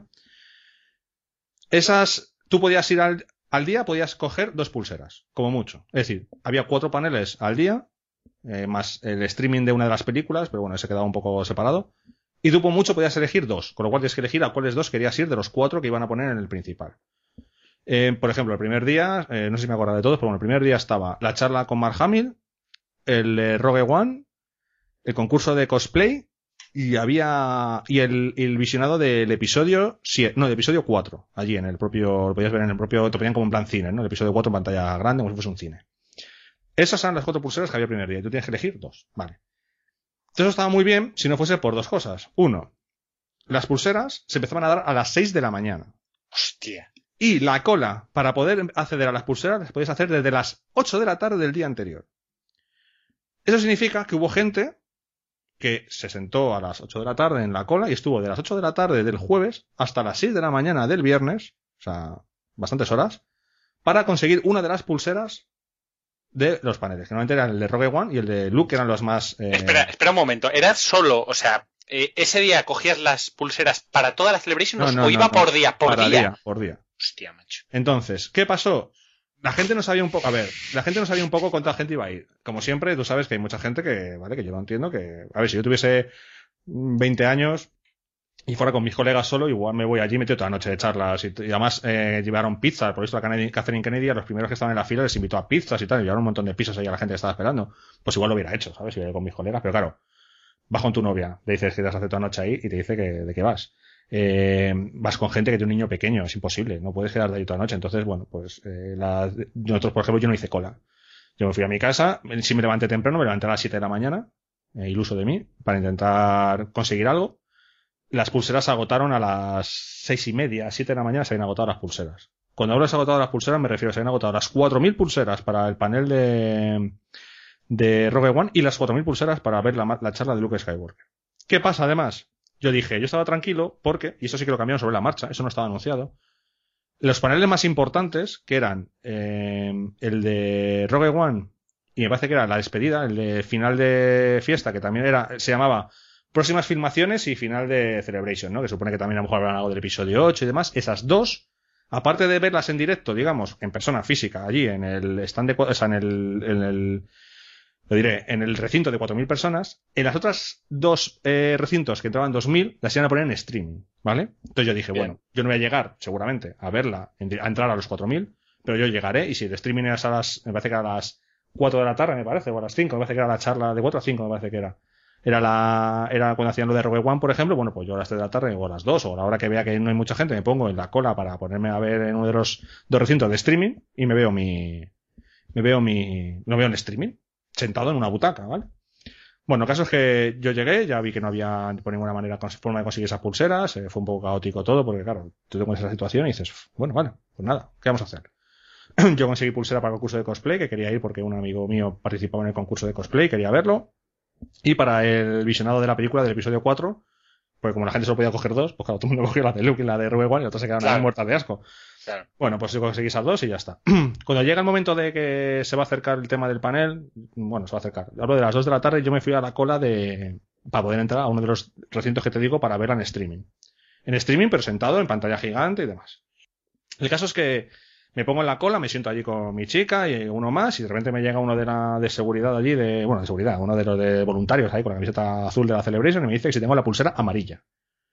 Yo flipé porque la pulsera de Luke Skywalker, la que daban para, o sea, para Rogue One, perdón, era verde. Ajá. Y yo dije, amarilla, no, no tengo ninguna pulsera amarilla. Me dijo, no, es que esto que tener la pulsera amarilla. Y dije, pero ¿cómo que pulsera amarilla? Y dice, sí, es que eh, como hubo tanta gente para el tema del el panel de las 4.000 personas para ver la de Rogue One, se empezaron a repartir otras pulseras para acceder también al streaming. Yo tampoco pillé esas pulseras. Con lo cual me vi la tesitura de que no podía verlo ya ni en streaming ni en directo. Le pregunté al chico qué opciones había. Me dijo, bueno, no te preocupes, siempre tienes la sala principal, una de las zonas que te he dicho que estaba el escenario, donde también estaba el streaming de la gente, lo puedes ver allí. No tienes silla, De pero pie, bueno, pero... de pie, pero puedes ver. Entonces dije, bueno, vale, pues no pasa nada, ¿qué vamos a hacer?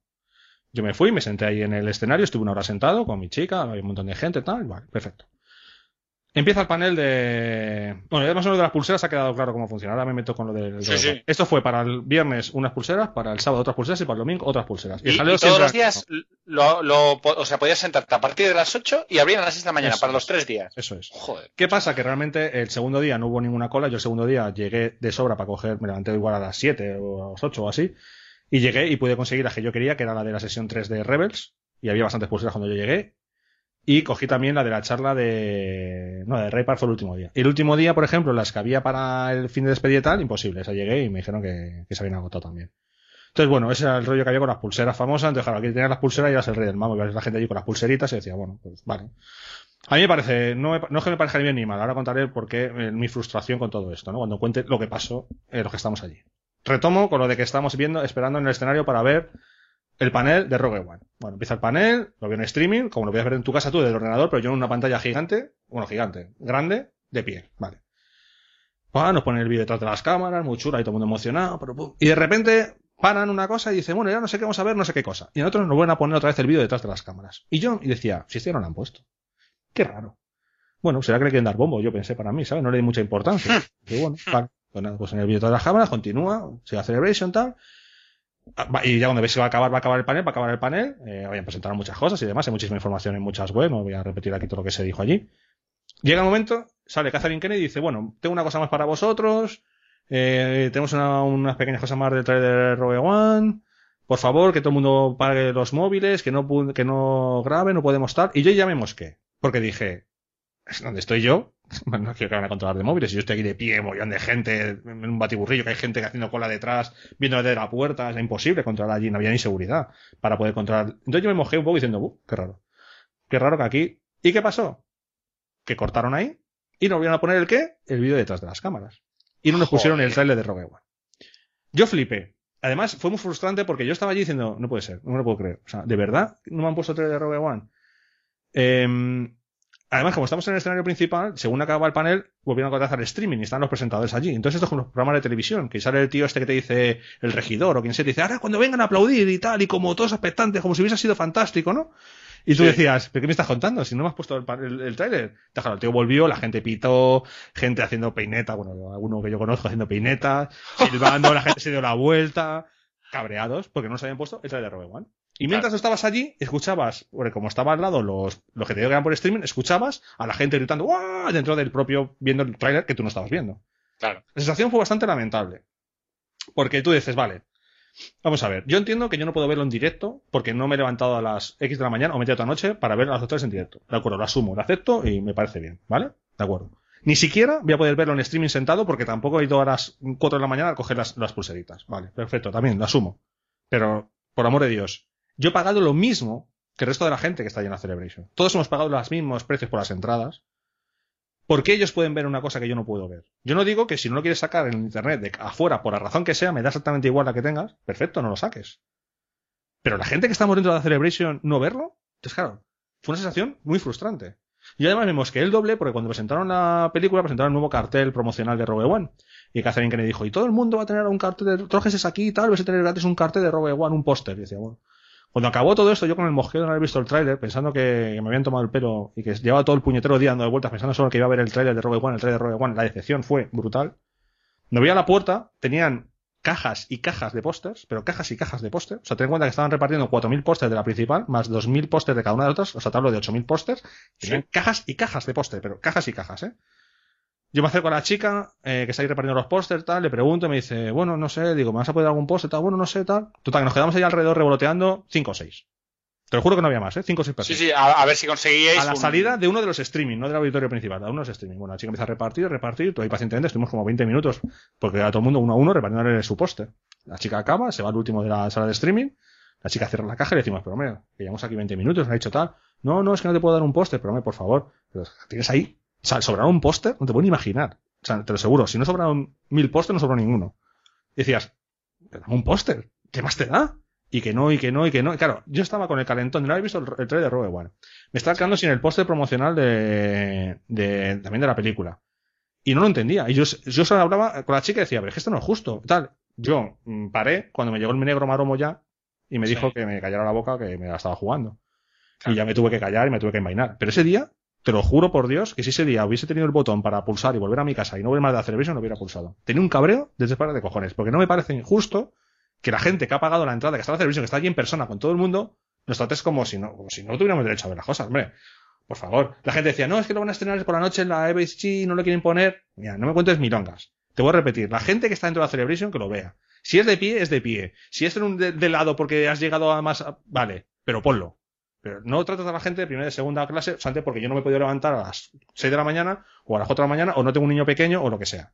Eso no es así. Y no me parece justo. Yo me pido un rebote de tres pares de narices. Me pareció, me pareció lamentable. Bueno, y a día si hay de hoy. filtraciones, hay filtraciones, coño. Haz las hoy, cosas, asúmelo. ¿sabes? Cuando acabó, cuando ya, bueno, no sé, el mujer no se me pasó hasta bien entrada la noche. Cuando me refiero a eso, que yo estuve en el concurso de cosplay, que era después y tal, yo tenía un mosqueo. O sea, yo mordía en ese momento, te aseguro. Yo me fui, dejé, dejé a mi chica, la dejé con los amigos y dije, mira, me voy a dar una vuelta porque ahora mismo no, no, no quiero. O sea, yo muerdo. Cuando veía a la gente con post y tal, les preguntaba y tal, de, oye, ¿qué tal? ¿Habéis visto el tráiler? Sí, tal, cuéntame un poco. ¿Pero no lo habéis visto? Y yo decía, no, ¿pero cómo no lo has visto? Porque no lo han puesto fuera, no me puedo creer. Yo hablaba con la gente allí, y la gente flipaba. Me contaba, no, pues tal, pues cual. Y decía, es que ha sido muy complicado, tío, porque es que nos hemos tirado mm, un montón de tiempo diciéndonos que no podíamos grabar, que pagáramos los móviles, que tal, los de seguridad pasando por todas las zonas de las filas. Había como un montón de gente de guardias, pero un montón, a lo mejor había 50, paseándose continuamente para ver si pillaban a alguien grabando, decían que le expulsaban de la celebration. O sea, a ese nivel llegamos. Vale, yo puedo entender que no quieran filtraciones, pero ponlo en la puta pantalla como el resto. Entonces, me pareció lamentable. Yo veía un mojeo de tres pares de cojones. Y se me pasó más o menos al día siguiente. Pero me pareció muy injusto. Y me sentí muy estafado. En ese momento me sentí muy estafado. Y muy jodido. Bueno. Tú lo eh, viste, viste mi parrafada en, en Facebook. O sea, yo tenía No, que- sí, sí, tenía sí, yo la vi, la vi. sitio, tenía que desahogarme por algún sitio y me desahogué por ahí. Y bueno, y por el WhatsApp con la gente de España, que estaba en contacto y tal. Y me decía, "Pero qué hijos de puta y tal. Y decía, tío, eso es lamentable. O sea, me siento estafado. Vengo desde España, me he gastado una pasta en vuelos, en hoteles. Vengo aquí a la Celebration, he pagado como el resto. Soy tan fan como todos los que están aquí. Tengo el mismo, me he levantado este mañana con el mismo gusanillo. Debía ver el trailer de, de Rogue One y volverte a casa sin haberlo visto, tío. O sea, es la sensación que me dio es, es lamentable. La verdad es que es una, es una mierda. ¿eh? Yo en ese momento dije, de momento dije, no vuelvo a una puta celebration más. Y te lo digo, si ese momento, o sea, yo miraba a Maite y decía, es que me dan ganas de cogerme mañana y irme a mi casa. Pasa que bueno, ya has pagado todo, luego la gente te, ah, bueno, tenemos unas cañas, unas cervezas y te pasan todos los males, entre comillas, ¿no? Pero, pero bueno, eh, y así seguimos. Y bueno, el trailer ya la gente que la haya podido ver en ese cutre grabación que hay por ahí, porque es la única que hay a día de hoy, pues, pues es lo que hay. No sabemos mucho. No podemos contar demasiado, ni lo podemos analizar en nuestro querido podcast, porque un servidor no lo ha visto, por ejemplo. Bueno, lo ha visto lo mismo que vosotros en esa cutre grabación, pero Al final, tanto lío, tanto lío, con que van a echar con que no sé qué y que lo hacen para que nadie grabe y se graba exactamente igual, porque es inevitable en el mundo en el que vivimos a día de hoy que se filtre. Pero es que me, me parece, la verdad es que mm, de, organizadores de, mal estar mal organizado. Tío, o sea, yo lo siento mucho. Asume que se va a filtrar y ya está. Si de hecho es queda hasta bien. Que estas cosas luego aumentan el hype. Yo no sé, ¿sabes? No, no, me, no me parece, no me parece lógico. Pero bueno, oye, Mira, no sabrán. O sea, mejor, mejor que digan, mira, chicos, no hay, mira, No. es que no hay, no hay tráiler. Es el detrás de las cámaras, es lo que vamos a traer especial. Y ya está. Pero sí, si oye, pones- y, si la gente un- también se vuelve loca con Claro, eso. si a mí ese vídeo me pareció espectacular, lo he visto muchas veces, me parece acojonante. A mí esa película me tiene, creo que me va a gustar muchísimo. O sea, la sensación que yo tengo con, con Rogue One es brutal. Igual que con Han Solo, no di un duro por ella a día de hoy. Con la de Rogue One, yo estoy súper emocionado. Por eso mismo, pues chica, no lo hagas, pero no trates a la gente, sobre todo, ya te digo, ya el año pasado, si os acordáis, eh, cuando estábamos en la, a lo mejor alguno lo siguió, cuando estaba el streaming, el año pasado en la Celebration fue el famoso tráiler de Chewie Estamos en casa. Que todo el mundo se acordará de ese tráiler, ¿no? Ese tráiler lo estrenaron en la Celebration, no. en la Celebration del año pasado. Yo estaba viendo el streaming en directo y cuando se iban a poner el tráiler, cortaron.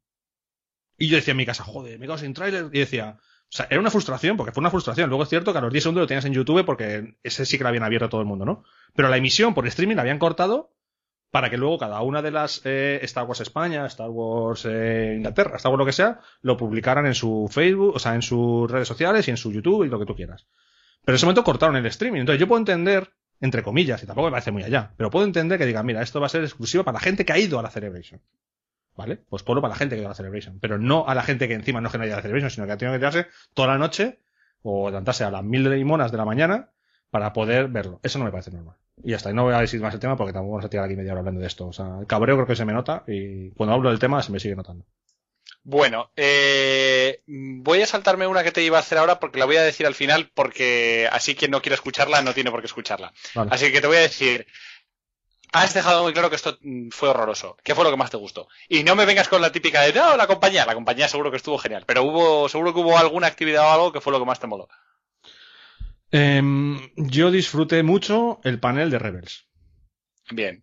No, no me, no me extrañas. Tuve suerte, yo no daba tampoco un duro por, por llegar al panel de Rebels. Yo ya, además, después del día anterior dije, ni de coño me levantaré a las 10 de la mañana. Digo, pues nada, voy a la Celebration y veré lo que me dejen ver. Y si no, pues me apuntaré a otros paneles que hay chulos que no tienen pulseritas. Porque ya te digo, la pulserita solo era para los del el auditorio principal. Las charlas y cosas que había en los otros auditorios no necesitaban pulsera.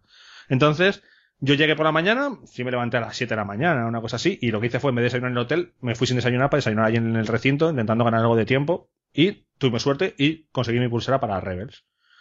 Y eh, entre que Dave es un crack, eh, el panel es divertido, eh, estaban de coña con el Warwick Davis, que es otro crack, el doblador de Darth Maul y tal, y encima nos pusieron el trailer del episodio de la tercera temporada de Rebels, sale el Throne, te presentan la novela, y cuando ya parece que va a acabar, y nosotros estábamos, además, nos teníamos que ir a las 5 porque teníamos la, la cena de, fraternización que te he dicho que, te- que tuvimos ese día, lo teníamos en el Madame Tussauds, que habían reservado el Madame Tussauds para, lo habíamos reservado todo para nosotros, y teníamos una visita guiada, y luego una cena allí, la verdad es que está bastante bien, y nos teníamos que ir a las 5 para llegar al hotel, cambiarnos, porque íbamos ese día vestidos de, mi chica iba vestida de rey, y yo iba vestido de, de piloto rebelde.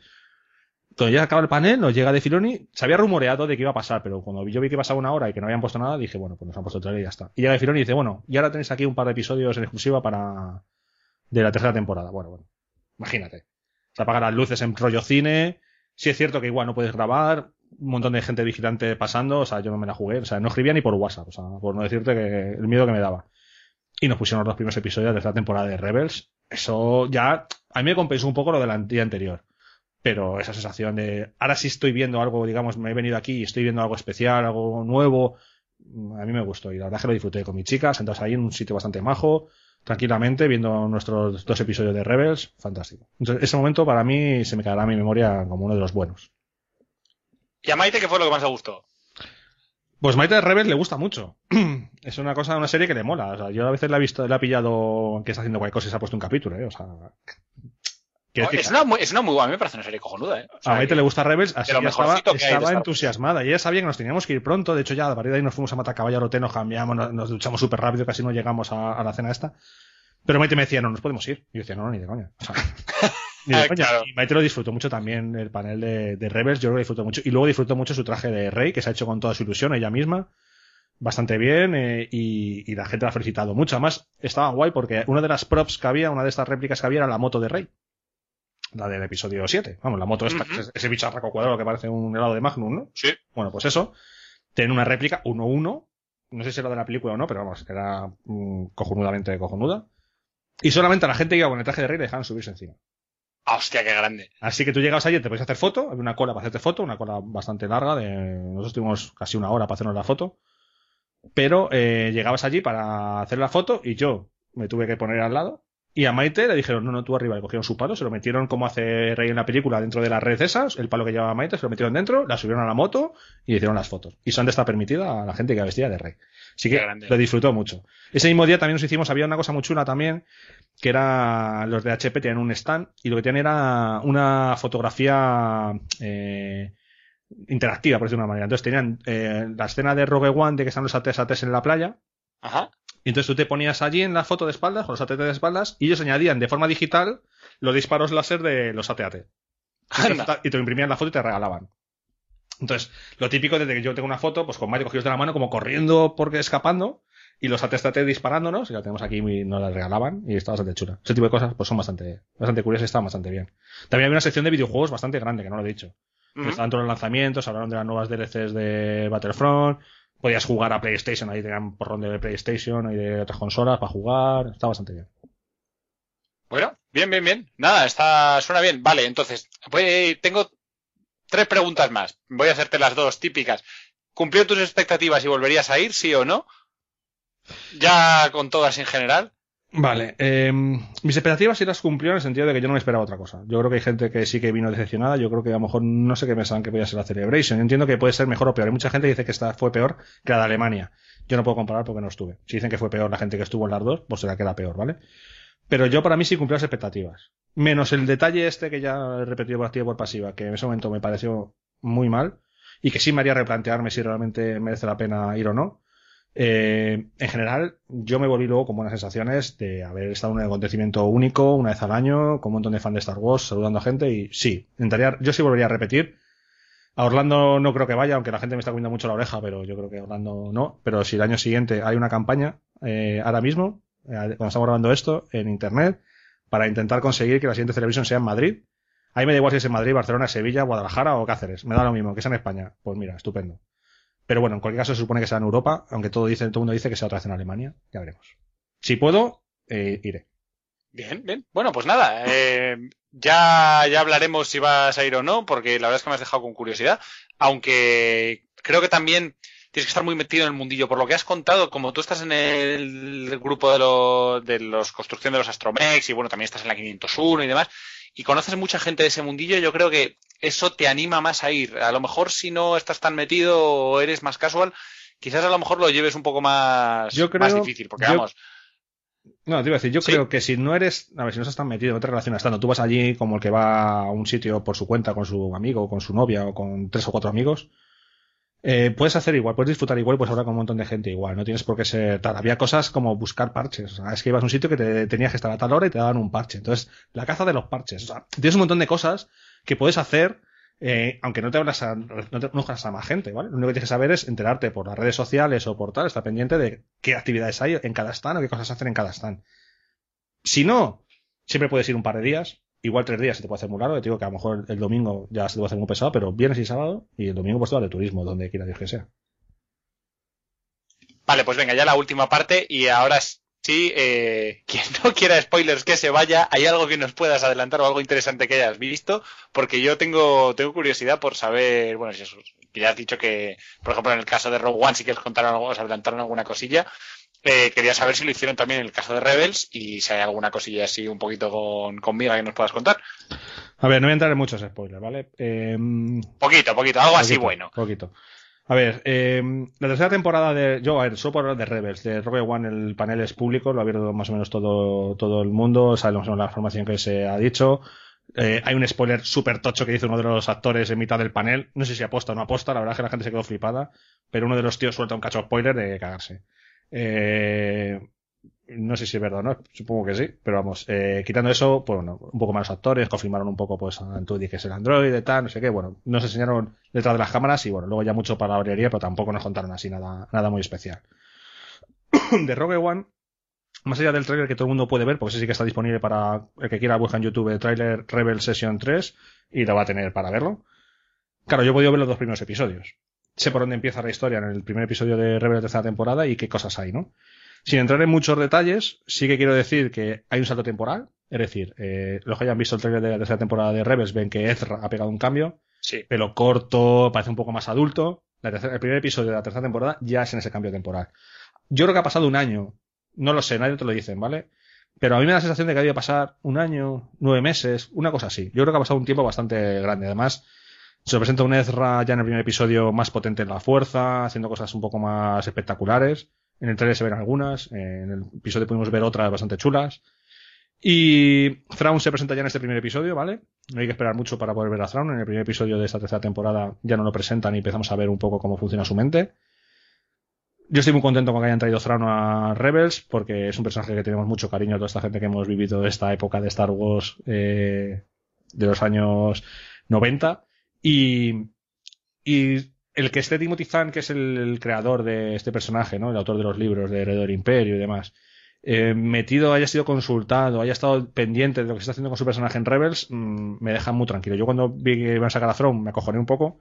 Cuando vi a Timothy Zahn por allí, dije, cuidado que esto va a molar. Además presentaron el libro nuevo este que van a sacar de Thrawn, que nos van a contar historia. Entonces, a mí me gustó mucho. Y ya digo que no tienes que esperar mucho para verlo. Y lo que yo poquito que he podido ver en este, estos dos primeros episodios, han traído el personaje de Heredero del Imperio a Rebels. Porque es todo igual. Le ves ahí con sus con su eh, arte holográfico, le ves ahí con su forma de hablar. En el propio tráiler se ve, vamos, se nota, ¿eh? O sea, han capturado el Eh, espíritu, vamos. Entonces está muy bien. Más cosas hay, bueno, eh, solo puedo decir que la primera, sin digamos, sin romper nada, la primera trama de los dos primeros episodios de Rebels es la captura de los E-Wings por parte de la Resistencia. Bien. No voy a entrar en más detalles. Bueno, bueno, pues nada, que muchísimas gracias. Eh, espero que esto anime, bueno, más, más que animar, que clarifique dudas sobre cómo funciona esto, porque a mí me lo ha dejado más o menos claro. La verdad es que yo no tengo claro si iría o no iría, es una cosa que tendría que plantearme, pero desde luego me lo voy a pensar. Hay una, que- una cosa antes de despedirnos, que quiero, quiero contar. Sí. Los youtubers.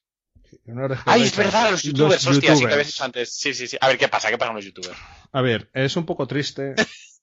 O sea, yo no creo que la imagen que quiera dar Disney, Lucasfilm, eh, la gente de Star Wars en general, sea la imagen que dos queridos eh, o una querida youtuber de este querido país ha dado en Internet, ¿vale? Em, si tú vas pagada la entrada a la Celebration, con tu hotel en el propio sitio de la Celebration, de esos que te he dicho que estaban reservados para organización y demás, Sí, sí. para hablar de la Celebration, eh, espera, yo lo que espero al menos, no sé si esta chica es fan o no es fan de Star Wars, ya dice que sí, pero hoy en día hay mucha gente que dice que es fan de Star Wars y no lo es, ¿vale?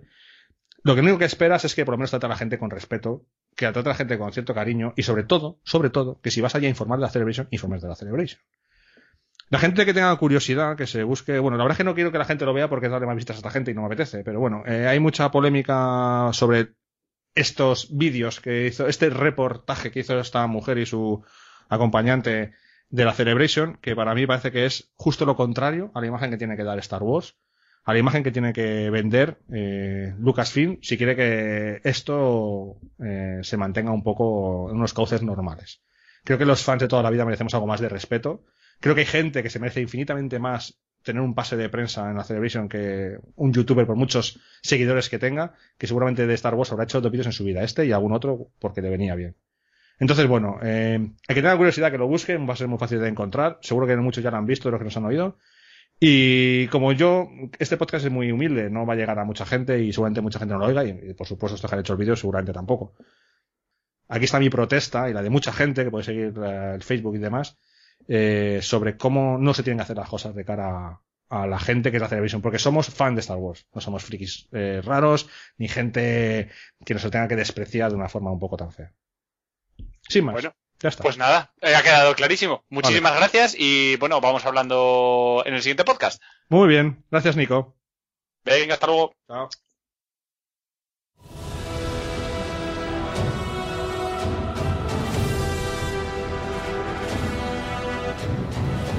Puedes escribirnos a nuestro correo electrónico rojo5podcast.gmail.com Seguirnos en las redes sociales a través de Facebook y Twitter, así como comentar los episodios y cualquier artículo que publiquemos en nuestro blog www.rojo5.es. Rojo 5, un podcast sobre el increíble universo de Star Wars.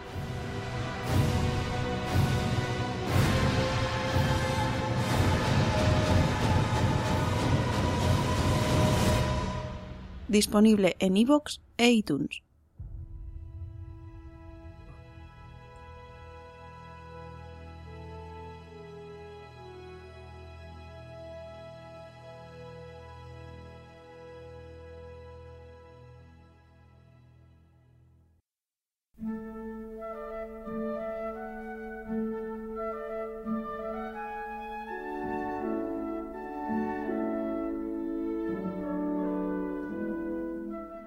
La Sala de los Holocrones. La sección de relatos de Rojo 5. Relato Blade Squadron. Autores David J. Williams y Mark S. Williams. Publicado originalmente en el Star Wars Insider 149 en abril de 2014. Situado cuatro años después de la batalla de Yavin. Primera parte.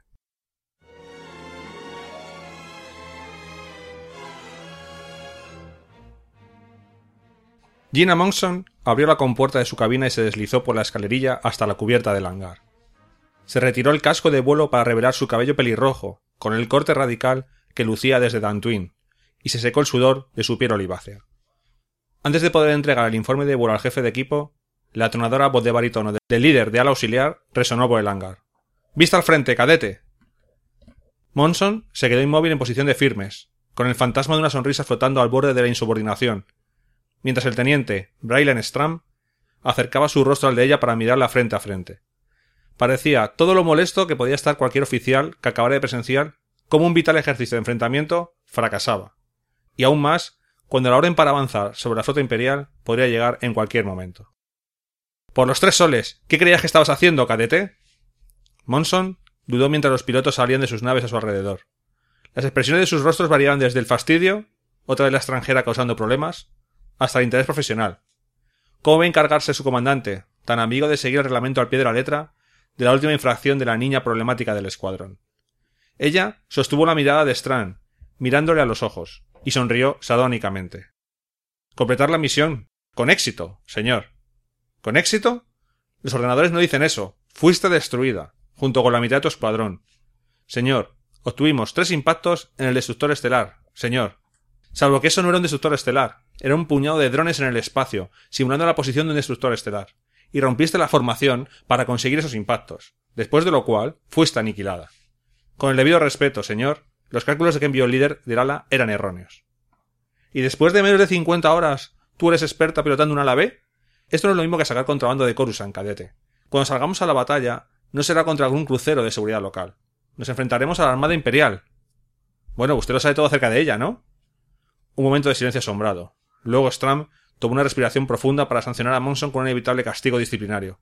Pero antes de que pudiera hablar, ya basta. El comandante de ala, Adam Fox se acercó a ambos a grandes zancadas. Rechoncho y de rostro colorado, compensaba su falta de físico de guerrero con reflejos y habilidad mental. Era conocido en toda la flota como un extraordinario líder de pilotos. Pero ahora todo lo que podía hacer era evitar que se mataran entre ellos. Voy a fingir que los últimos cinco segundos nunca han tenido lugar. Porque la cadete tiene razón. Mis números estaban equivocados. Pero en lugar de comenzar un combate individual, ahí fuera, debería habernos advertido antes de lo que iba a hacer. Señor, ¿no tenía tiempo? Pues saque tiempo de donde sea. Todo el sentido de un escuadrón de ataque de alas B se basa en la unión de las naves, que actúa como un multiplicador de fuerzas. Si integramos nuestros vectores de ataque, tendremos más posibilidades de completar la misión con éxito. Y vivos. ¿Entendido? Sí, señor. No creo que ella lo entienda en absoluto, murmuró Strand. Consiguió que llevar a cabo la tarea, teniente. Nadie dijo nunca que esta guerra fuera a ser fácil. Fox se volvió hacia la cabizbaja Monson. A la cadete los ojos negros del comandante le recordaban a los de su antiguo mentor, Brown Tom Kais. Tenía ese mismo aspecto de decepción que le causaba un nudo en el estómago. Esta no es su guerra personal, cadete. Si creyera que sirviera de algo, revocaría su estatus de vuelo aquí y ahora. Pero, francamente, ahora mismo no tenemos suficientes pilotos. Alzó un poco más la voz, dejando que resonara por toda la cubierta del hangar. Resulta que acabo de recibir nuestras órdenes del almirante Akbar. Mañana es la gran fiesta. La flota se traslada a Endor, pero no participaremos en el asalto principal. Salvaguardaremos las líneas de comunicación de la flota y vigilaremos la reta. ¿Retaguardia? Monson no pudo ocultar su decepción. No he llegado hasta aquí solo para. Ya basta, cadete. Tenemos nuestras órdenes. Pueden retirarse. Fox dio media vuelta sobre sus talones y se alejó a grandes pasos por la cubierta de vuelo. Tenía emociones encontradas acerca de lo que el escuadrón no estuviera en primera línea. Por una parte, ansiaba asestarle un golpe al imperio. Pero el escuadrón simplemente no estaba listo. Y en cuanto a Stram, lo hacía con buena intención, pero francamente estaba poniendo demasiado empeño. Lo que era de esperar. Stram era un antiguo oficial de la Armada Imperial, que estaba acostumbrado a la disciplina estricta y a seguir la cadena de mando. Necesitaba darse cuenta de que la Alianza no tenía los mismos recursos para entrenar a sus pilotos. La mayoría de ellos nunca había pilotado cazas antes en toda su vida. Demonios, la mayoría de los nuevos cadetes de vuelo procedían de mundos perdidos con poca o ninguna experiencia militar. Como era el caso de la tal Gina Monson. Como tantos otros que poblaban la rebelión, carecía de entrenamiento formal y había aprendido a pilotar en las rutas de contrabando de Coruscant. Puede que Monson tuviera una constante aversión a las normas y regulaciones, pero no podía negarse que era una piloto asombrosa. Ciertamente mejor que él mismo, tal vez incluso tan buena como el legendario Wedge Antilles. Fox no pudo evitar sonreír mientras pensaba en la auténtica razón de la fricción entre los dos pilotos. Pensaban que habían sido muy cuidadosos, pero si Fox tenía algún don era su capacidad de observación, y había visto brillar la química entre ellos desde el momento en que se pusieron los ojos encima por primera vez. Si bien llevado las cosas más lejos de eso, bueno, eso era asunto suyo. Las relaciones con subordinados eran algo inaudito en la Armada Imperial, pero las cosas eran un poco más laxas en el seno de la rebelión. donde no había tales restricciones más allá de lo que cada comandante de ala particular estuviera dispuesto a tolerar. Y Fox no solo tenía cosas importantes de las que preocuparse, sino que no tenía intenciones de establecer un doble rasero. En todo el escuadrón se chismorreaba acerca de cómo los generales tonteaban con princesas, y si acaso la rebelión se había hecho más fuerte por ello. El problema de Fox en su escuadrón no eran las relaciones ilícitas, era el entrenamiento. Su gente estaba verde. Aún estaba asustada. Él habría estado igual, no hacía tanto tiempo. Cuando comenzó la batalla de Hoth, él llevaba menos de un centenar de horas de vuelo, y aún así pretendieron que pilotase su ala X solitario como escolta de un transporte de escape. Parecía una misión suicida, pero de algún modo no había cedido y había sobrevivido. Con lo que no contaba era con que el transporte de su esposa fuera destruido al despegar por el bloqueo de destructores estelares. Pero después de eso, Fox no volvió a sentir miedo. A decir verdad, no sentía gran cosa en los últimos tiempos. Y no tenía problema con ello. Se acostó en su catre sabiendo que no había forma de que lograse dormir antes de la operación del día siguiente. Sabía exactamente por dónde vagarían sus sueños, y suponía que no tener sueños en absoluto era mejor que enfrentarse a los fantasmas del pasado. Stram tampoco podía dormir. Se preparó algo de café y se sentó a examinar esquemas de alas B, de alas X, cazas y destructores estelares, por no hablar de la serie de la muerte original. Había repasado todos los informes de la batalla de Yavin, centrándose especialmente en los registros de las naves de Antilles y Skywalker. Habían logrado lo imposible, pero incluso ellos no habían tenido que enfrentarse con naves capitales custodiando la estación. Stram sabía que esta vez la Armada Imperial no sería tan laxa en las inmediaciones, especialmente debido a que la estación distaba de estar operativa. Conocía la lógica imperial, por supuesto, la conocía de primera mano. Tendrían al menos un puñado de destructores estelares disponibles y probablemente emplearían gran cantidad de cazas TIE como avanzada de larga distancia. El plan del almirante Akbar de salir del hiperespacio tan cerca de la de la muerte como fuera posible parecía ser el único curso de la acción posible, pero la idea de llevarlo a cabo ponía dolorosos nudos en el estómago de Stram. Sin embargo, no era la muerte lo que temía, era el fracaso. Su fe en la rebelión no era precisamente ilimitada. No se había listado porque creyera que podían ganar. Era solo que estaba cansado de luchar por una fuerza opresiva, de aplastar con su bota la garganta de provincianos, cuyo único delito era no postrarse a lo suficiente rapidez. Hacía solo un año que había desertado de su puesto en la guarnición imperial de Naboo y se había dirigido al borde exterior para unirse a la alianza. Había terminado estallando, pensando que era mejor morir luchando contra la tiranía que continuar siendo su sumiso sirviente. Y en ese momento parecía que finalmente iba a conseguir cumplir su deseo. El timbre de la puerta rompió su concentración. Stram estaba algo más que ligeramente sorprendido cuando abrió la puerta para encontrar a Monson allí de pie. Sus ojos esmeralda parecían casi brillar en la oscuridad. La tomó del brazo y tiró de ella hacia sus aposentos.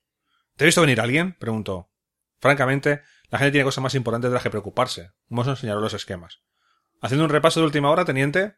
¿Qué quieres, cadete? Por un momento, ambos se miraron mutuamente. Luego. Quiero disculparme, dijo ella. Eso es nuevo. Por lo que dije en el hangar. No pretendía cuestionar tu lealtad. Estaba enfadada y eso no venía a cuento.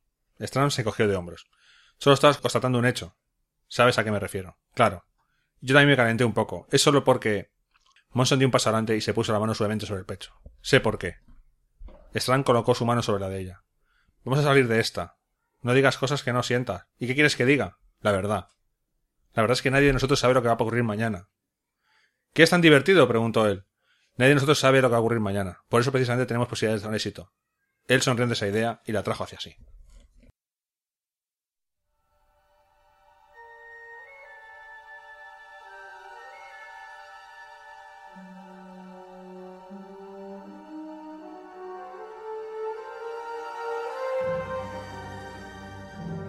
El almirante Jared Montferrat estaba empezando a hartarse de todos esos gritos. No era un sonido que uno escuchara habitualmente a bordo del devastador. Su tripulación era de lo mejor que había, y estaban orgullosos con razón de la tradición única de la nave. Y en ese preciso momento, ese orgullo no podía ser mayor. Después de meses de atosigar al comercio rebelde, la nave iba a reunirse con Vader y su flota de Nendor. Podían estar a las puertas de la batalla final de la guerra, y eso significaba que realmente no había tiempo para distracciones. Así que cuando se resultó que el devastador capturó a unos presuntos contrabandistas de camino al sistema, las órdenes de Montferrat fueron tan simples como duras lo que significaba que había muchos gritos. Montferrat observó a los cuatro hombres esposados con su único ojo gris. Ya había escuchado suficiente de sus protestas desesperadas alegando que no eran espías rebeldes. Ciertamente existiría tener posibilidad de que podían estar diciendo la verdad acerca de ser simples comerciantes, pero en última instancia eso no ponía ninguna diferencia. Montferrat había descubierto a lo largo de sus muchos años de mando que era mejor mantener a la tripulación centrada en su misión. Esa era una de las muchas lecciones que había aprendido de los tiempos pasados cuando el Devastador servía como nave insignia personal de Darth Vader. Una tripulación centrada en- era una tripulación menos proclive a cometer errores, y Montferrat creía en tratar los errores de forma rápida y definitiva. Así que siempre era bienvenida una oportunidad de mostrar el castigo para las transgresiones. Saludó secamente con la cabeza a los soldados de asalto. Cerraron de golpe la puerta de la esclusa, cortando de raíz los gritos. Uno de los contrabandistas comenzó a golpear la ventana, pero Montserrat no se molestó en mirar.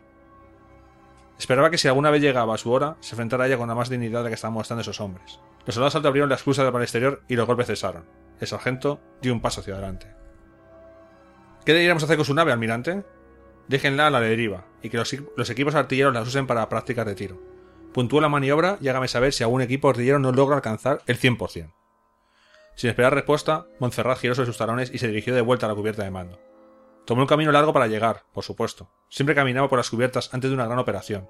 Le gustaba hacer saber a los oficiales y a la tripulación que estaba observando todos sus movimientos. Esa era otra de las cosas que Lord Vader le había enseñado. La verdad sea dicha, no esperaba que hubiera demasiada acción en la operación que tenían por delante. No había modo de que los sorprendidos rebeldes pudieran aguantar la asombrosa muestra de poder que el emperador había reunido para poner fin a las locuras sediciosas de una vez por todas. Aún y todo, su mente analítica repasaba una y otra vez los detalles de la misión y pretendía llevarla a cabo a rajatabla. Montferrat llegó al puente para encontrarse con el comandante Grat, ataviado con su inmaculado traje de vuelo. No cabía duda de que Grat era uno de los mejores pilotos de la caza de toda la flota, pero Montferrat encontraba que su naturaleza ostentosa era una continua fuente de fastidio. Comandante, quiero que salga con sus interceptores y tome posición a la popa de la nave. Grat alzó una ceja y se pasó su dedo índice a lo largo del bigote perfectamente delineado. Creía que íbamos a apoyar las, operaciones en la estación de batalla, almirante. Y así es. Solo que ahora lo harán más cerca de esta nave cuando nos enfrentemos a la flota rebelde. Señor, ¿puedo sugerir? No puede. Teniendo en cuenta que incluso la más pequeña de sus naves de ataque posee hipermotores, no quiero que ningún ataque de cazas me tome desprevenido, y quiero ser libre de maniobrar contra sus naves capitales tan pronto tengamos vía libre. No es esa otra alteración del plan, señor. Permítame facilitarle. Ahórreme eso, comandante. Después de que hayamos ganado la batalla, estoy seguro de que habrá tiempo suficiente para las felicitaciones de rigor. Retírense. El talentoso piloto de caza se dirigió a la salida del puente. Su ego era tan grande que casi le impedía cruzar la puerta. Tras él, Montferrat mantenía en secreto su furia. Nadie había osado cuestionar las órdenes de Vader cuando él estaba al mando de esa nave. Montferrat podía dar fe de ello de primera mano, al haber visto con sus propios ojos cómo Vader asfixiaba mediante la fuerza a la más de un desafortunado oficial imperial.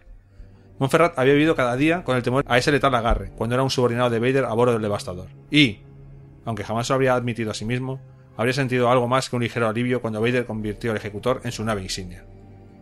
Aunque Vader ni siquiera necesitaba estar en la misma nave para cobrarse su castigo, y en cualquier caso, ahora mismo el ejecutor estaba visible en las pantallas, una nave imposiblemente grande, con destructores estelares a ambos lados como peces piloto rodeando a un tiburón. Al mirar su nueva nave insignia, Montferrat casi deseaba que Vader le hubiera tomado como oficial para servir en el puente del ejecutor. Pero sabía que tales pensamientos eran estúpidos. Montferrat era el garante de un legado vital, de una confianza sagrada. El devastador había atestiguado batallas históricas. Había servido en el bloqueo de Hoth, incluso había capturado en una ocasión a la princesa Leia Organa. ¿Quién sabía? Tal vez tuviera otra oportunidad de enfrentarse a ella en la batalla que se avecinaba. La nave había sido actualizada docenas de veces, con los últimos sistemas y armamentos, manteniéndola en posición para competir en igualdad de condiciones con las nuevas naves capitales de servicio. Por tanto, el mando del devastador seguía siendo uno de los más prestigiosos de la flota. Montferrat había sido el primero en decir que tenía suerte de estar donde estaba, pero todos cuantos servían a su mando sabían perfectamente que el almirante creía firmemente que la suerte no existía. Alzó la vista recuperándose de, su de ensoñación, para ver a un oficial de puente alterado señalando la pantalla táctica. Almirante, la flota rebelde acaba de salir del hiperespacio.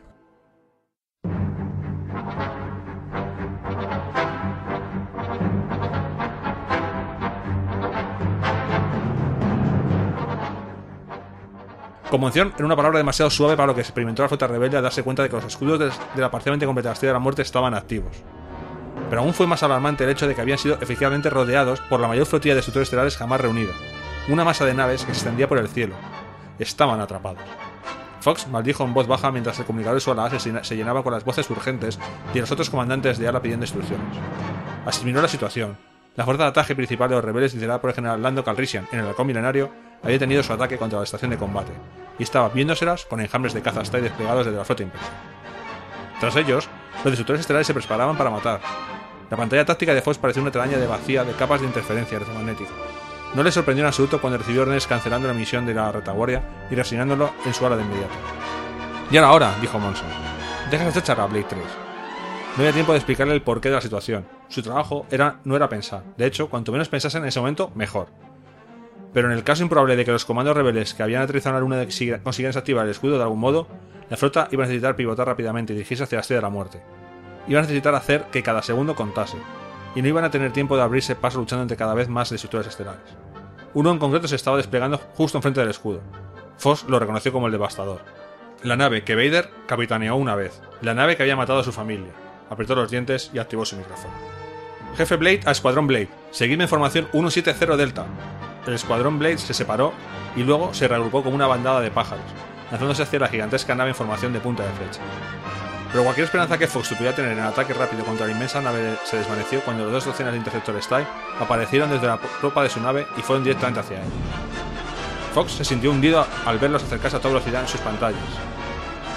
Sabía que en el fondo de su corazón que la mayor parte de sus pilotos apenas habían aprendido las técnicas necesarias para lanzar pasadas de ataque contra una nave capital, y ahora iban a tener que luchar nave contra nave con cazas TIE experimentados. La situación era la misma en todas las partes de la flota, estaban rodeados, se había acabado. Pero no era cierto. Fox dibujó una sonrisa. Puede que no fueran capaces de ganar, pero al menos ofrecerían a los imperiales una lucha que jamás olvidarían. Blade Squadron, comenzad vuestro ataque.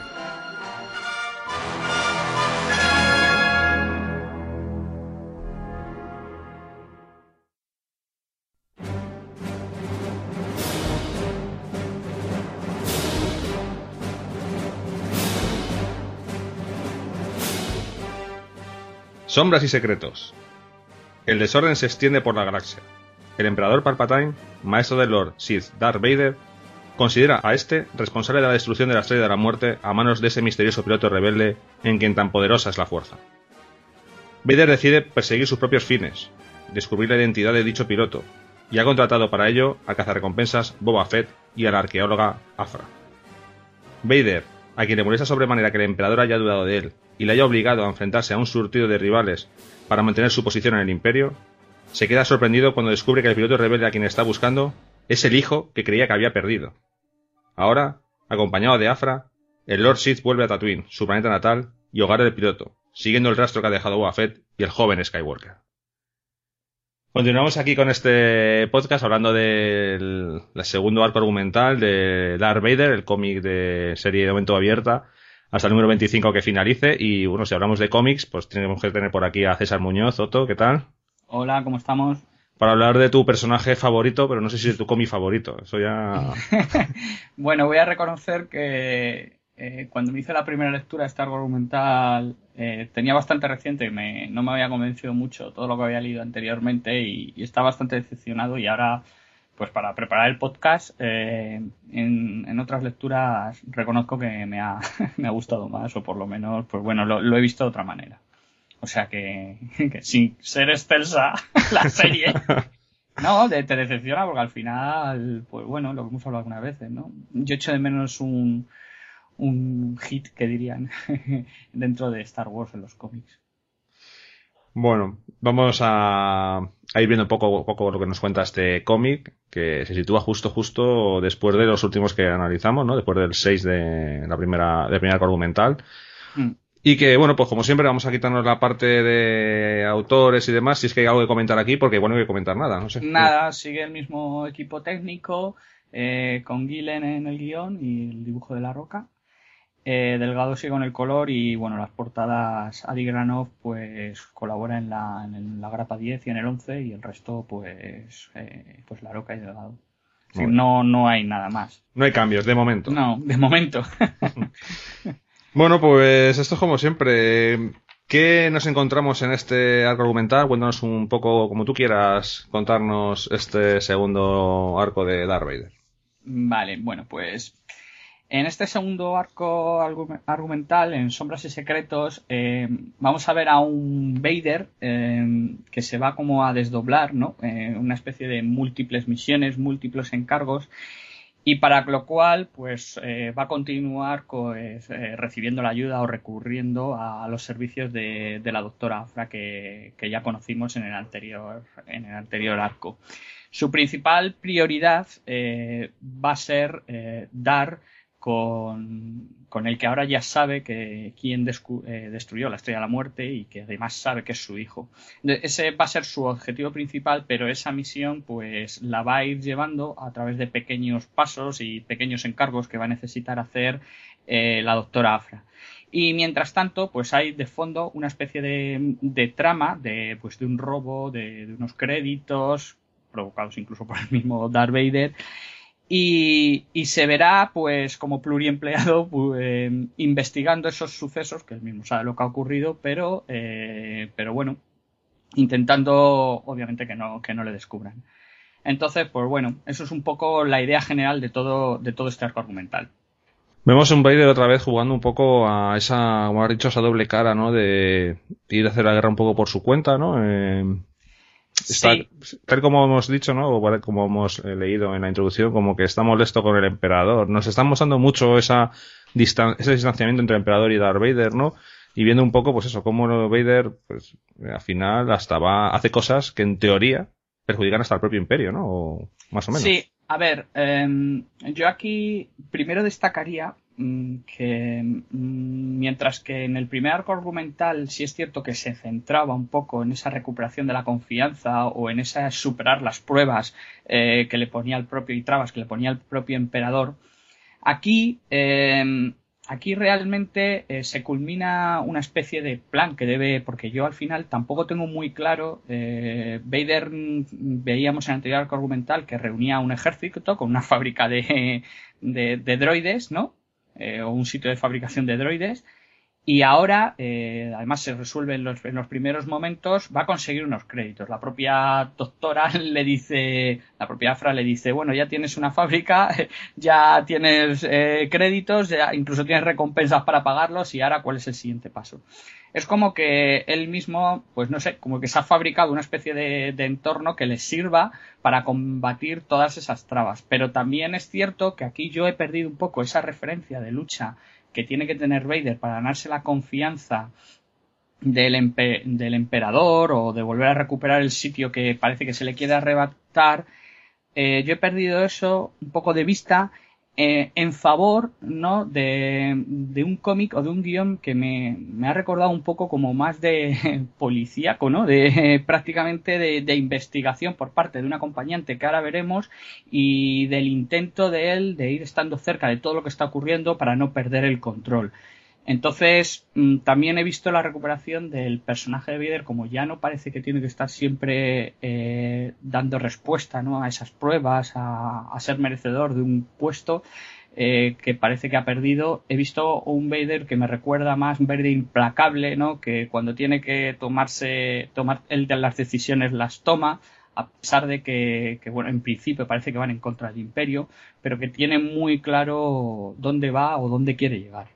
Esa es la, impresión. Y luego, obviamente, de fondo, no olvidarnos que para él la prioridad fundamental es saber la localización o saber quién es realmente ese Luke Skywalker, comprobar verdaderamente, que es una primera parte que, ve, que se ve en el cómic, comprobar realmente si Luke Skywalker es, es su hijo. Y en ese sentido creo que el guion para mí se ha desarrollado bastante bien. ¿Qué personajes tenemos nuevos en este nuevo argumental? Porque Has hablado de un nuevo acompañante, ya vimos que le pusieron una especie de vigilante o algo a Vader en, la en esta primera, en el primer argumental, que ya hablamos de él hace unos cuantos podcasts. Ahora tenemos otro, parece un poco más espabilado que el primero, ¿no? Un poco, eh, tiene más protagonismo igual. Sí, eh, Tanot, eh, Inspector Tanot. A ver, eh, a mí la primera, la primera impresión que tuve cuando empecé a leer a este personaje es que era una especie de pseudo Sherlock Holmes eh, galáctico. Sinceramente, sí, sí, o sea, no sé a ti, pero porque, a ver, se nos presenta como, obviamente, como un eh, nuevo acompañante. Em, hay que decir que, y hago este pequeño inciso para hilar, eh, el cómic arranca eh, justamente mm, ahí donde, donde se quedó yendo eh, Vader a Tatooine a investigar eh, esa primera información que recibe sobre Luke Skywalker. Entonces, a partir de ahí eh, que es por eso yo decía que se desdobla. ocurren unos sucesos de unos robos de un crédito que tiene bastante que ver con la trama y a partir de ahí obviamente el imperio necesita investigar eh, Taggy reúne a, Vader y a, la suerte esta de, de, ayudantes ahora que se ha buscado el nuevo que eran los eh, los esbirros de ¿cómo se llamaba? ahora que se me ha ido el nombre el doble de. El, doble del autor, no me acuerdo de El, doble del autor. bueno, la gente seguro que sabe de quién hablamos. Los, eh, todos esos personajes que salían al final del anterior arco argumental. Exactamente. Entonces, eh, ahí, pues, estos personajes ya vemos que los van a ubicar para ir cumpliendo también bastantes misiones y Vader recibe el encargo de investigar el robo que él mismo eh, ha provocado de créditos. Entonces, este tío, eh, nada más aparecer, ya incluso hace como una especie de deducción de dónde ha podido estar o no ha podido estar Vader. Entonces se nos presenta como un tío bastante, como tú has dicho, bastante más inteligente. Incluso yo creo que en su relación con Vader eh, tiene más claro que la táctica que había seguido On Eye, que era el anterior eh, lugarteniente que, pasó a mejor vida, o, o, el ayudante que le habían asignado, no era la correcta, y siempre va a tener una relación con Vader en la que sutilmente le no, no tiene, no tiene, no, no le impide callarse ciertas cosas de mm, pues yo he visto que has estado aquí, o supongo esto, o es extraño cierta, cierta actitud, pero dicho de una manera de que Vader parece que no pueda sentirse ni agredido, y entonces se establece entre ellos una relación, yo creo que al final de desconfianza, pero eh, que Vader ve que, bueno, que es un tío mm, bastante válido y que no se siente amenazado ni traicionado. Pero este hombre, por ejemplo, pues cuando digo lo de Sherlock Holmes es porque cuando llegan al lugar de ese robo y cómo se produce, prácticamente lo reproduce literalmente y deduciendo, ¿no? Con todas esas pistas que, que va dando. Entonces, pues bueno, a mí me parece un personaje muy curioso, a ver un poco cómo evoluciona, porque, bueno, hay algunas veces incluso que determinadas decisiones que toma, sobre todo en la parte final del arco argumental, yo no tengo claro si es por influencia de la fuerza de Vader que utiliza sobre su mente o porque realmente es tan inteligente que sabe que determinadas decisiones que tome, que o sabe muy bien o tiene muy claro que Vader pueda estar implicado en determinados hechos, pero ahora no le interesa desvelarlos y hacer cualquier eh, acto o, lanzar cualquier idea eh, en contra del propio Vader, puede suponerle su final. Entonces, pues bueno. Ese detalle también lo vi yo, que hay un momento en el que mm, quiere hacer una cosa que va en contra, o sea, que a Vader le dejaría bastante con el culo al aire, entre comillas. Sí. Y el Vader simplemente le dice dos cosas y el otro dice, vale, tienes razón. Y es como, eh, realmente no sabes si está utilizando la fuerza o no, porque tampoco te hace ningún típico gesto esto de en el cómic de que parezca que está influyendo en él. Pero sí que es cierto, dice, bueno, ya tan fácil te has convencido, joder. Claro, es que a mí mm, me ha pasado como a ti. Eh, además he mirado bien esa parte del cómic y por si ves algún signo gráfico o algo que, mm. que te haga deducir que está bajo la influencia de, la fuerza, no parece. Y entonces la opción que me queda es mm, que posiblemente pudiera él saber más de lo que parece, eh, este Tanot, y sabe que no es el momento y bueno, se eh, establece como una especie de acuerdo y alianza con Vader y que le va a servir a él mismo, obviamente. Y bueno, mientras que no salen perjudicados, mientras que luego también, porque hay de fondo, eh, bueno, una especie de diablos, ¿no? De plasma que están atentando contra los intereses del imperio y esa decisión les, les favorece para ir a cazarlos, ¿no? Están en un momento en el que tienen que elegir con lo cual, eh, ante Taggy van a tener un argumento eh, para responder y para salvar el pellejo. Pues bueno, es cierto que le convence demasiado rápido, tan rápido como de una viñeta a otra. Hmm. y, bueno, y en ese sentido yo creo que ese punto el guion está, está bien llevado. Yo decía que me ha parecido este arco argumental como un poco de novela policíaca, entre comillas, más de novela policíaca de investigación, porque en el cómic se, mm, nos plantea la situación de este robo y a partir de ahí eh, vemos el arco como el la subtrama de Ofra investigando el origen de Luke y el paradero y por otro lado a Vader acompañando a Tanot investigando todos esos sucesos. Entonces el cómic te va dando eh, pequeñas pistas, te va dando pequeñas situaciones que luego veremos cómo se resuelven. Entonces, pues bueno, a mí en ese sentido me ha parecido que está bien enfocado.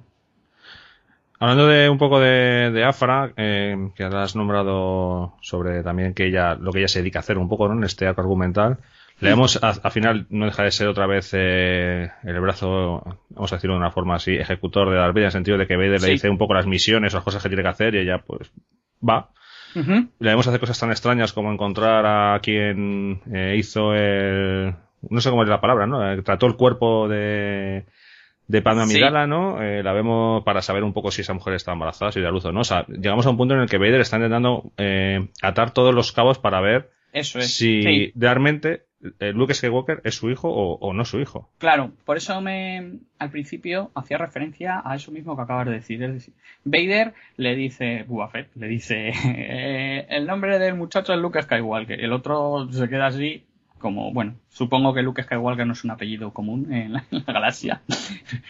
y, y lo primero que hace es, obviamente, es, a ver, ostras, tengo un hijo, mm, voy a comprobar si es mi hijo. Entonces ese es el primer punto de destino que Afra tiene que cumplir. O sea, realmente, además hay un momento en que le dice Afra, bueno, querrás saber dónde está el que destruyó la estrella de muerte. Y le dice, no, no, primero vamos a, comprar como que necesita la tener la seguridad de que hecho, ese hecho es real. Entonces, en ese sentido, a mí eh, hay una cosa que me ha convencido y que pondría a favor de, de esta parte de, este arco argumental es que, bueno, se nos dan, eh, se nos empieza a completar con pequeños trazos, ¿no? Un poco como verdaderamente Vader llegó a saber quién era Luke Skywalker, ¿no? En ese salto que tuvimos de, en las películas, pues aquí, pues hombre, mm, no me parece mal que Vader intente comprobar si verdaderamente haga la prueba de paternidad, si verdaderamente ese es su hijo, ¿no? Y ese es el primer bloque, o sea, la primera parte. A mí esta parte me ha gustado, pero siempre me pasa un poco como me está pasando con todos estos cómics de, o libros y demás del nuevo arco argumental. Y es que veo a veces demasiados agujeros, me parece, o a lo mejor soy yo, que veo demasiados agujeros a lo mejor donde no los hay, pero a mí cuando vi esta parte de que él ya habla, ve pues eso que hemos dicho, ¿no? La persona que, que trató el cuerpo de Padme, tal, y él más o menos ya tiene bastante claro que Luke Skywalker es su hijo, ¿no? Eh, Estamos en un periodo muy cercano al episodio 4. Claro, a mí todo esto luego me, me llega a la siguiente película, episodio 5, esa charla con el emperador en holograma, en el que le dice, sabes que él ha tenido que ser el hijo de Anakin Skywalker, ¿no? Que ahí todavía juegan con que no sepas que Anakin Skywalker es Darth Vader. Para la gente que vio la trilogía en el orden, digamos, que se, que se hicieron. Sí. Claro, el otro le pregunta, ¿cómo es posible tal? Como si realmente eh, fuese una noticia nueva para él. Y claro, aquí te están contando que en absoluto es nueva para él, que lo tiene totalmente claro. Entonces, eso dar una vuelta un poco más de tuerca a la relación entre el emperador y Darth Vader, ¿no? O sea, tú cuando estás viendo el episodio 5, lo vimos por primera vez, tú no pensabas que el emperador, o sea, que Darth Vader y el emperador no estuviesen en el mismo punto, ni que no, ni que tuviesen esas rencillas. Por mucho que luego en el episodio 6, cuando tengan que elegir entre salvar a su hijo o, no, pues bueno, decide salvarlo. Pero aquí es que ya te están hablando de que todas esas conversaciones que estamos viendo en el episodio 5 ya son directamente bastante falsas, ¿no? Porque ya sabe que es su hijo, juega con el emperador diciéndole, ah, sí, ese es el hijo de Anakin, ¿y cómo es posible? ¿Sabes? No sé, ¿no te parece un poco extraño todo eso a ti o, o no te lo has Eh, planteado? Mm, no, porque yo lo estoy entendiendo de otra manera. Estoy, dando por hecho que el juego de, de mentiras y de verdades que está teniendo Vader en los cómics realmente es el que el que hay en el Imperio contraataca, aunque nosotros eh, no lo vimos.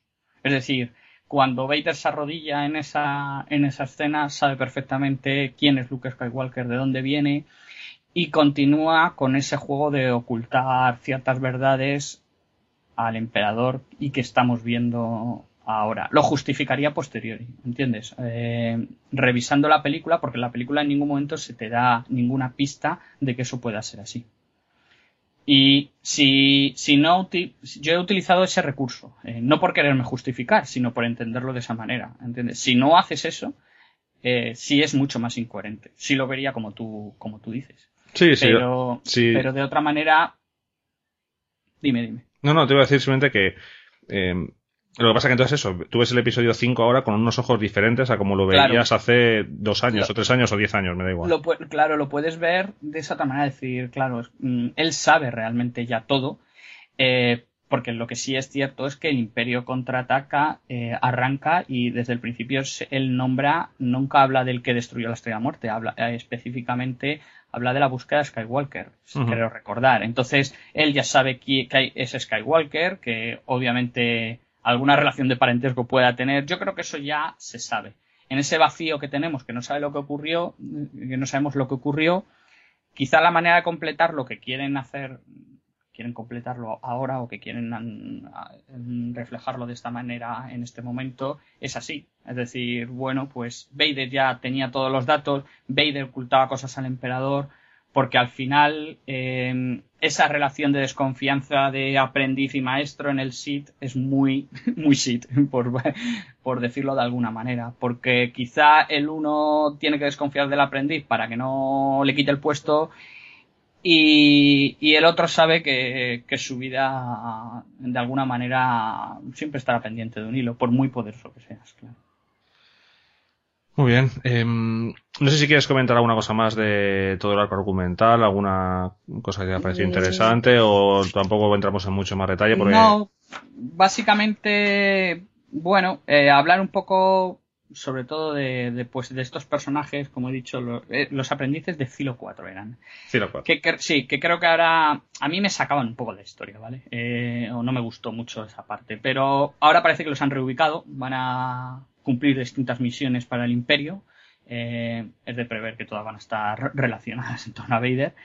Y aquí se les, se les resitúa un poquito más. Eh, por lo demás, pues bueno, creo que en este, en este arco argumental los droides estos han, han desaparecido un poco de escena, ¿no? No, no tienen tanta presencia porque quizá el protagonismo se lo ha llevado más Afra, que en ese sentido es, creo que se ha avanzado bastante en, la relación que tiene con, con, Vader.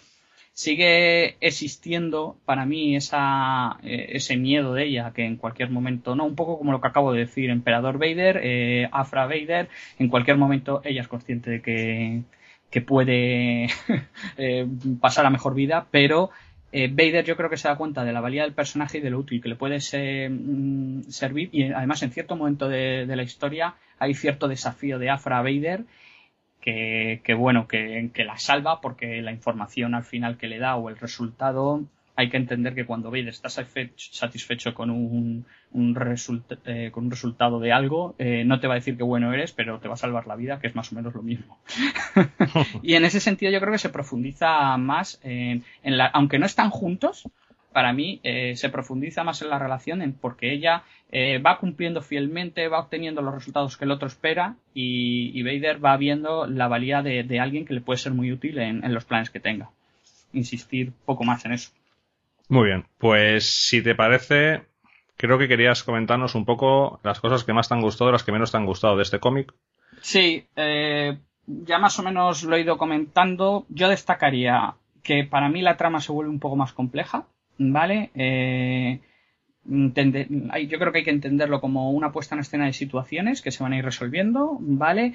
Eh, se pierde un poco, para mí, se pierde un poco la historia de, mm, directa entre Vader y el emperador. Eh, también el tema del el imperio contra la rebelión queda un poco desdibujado, salvo por, bueno, pues por algún apunte, por no desvelar mucho más.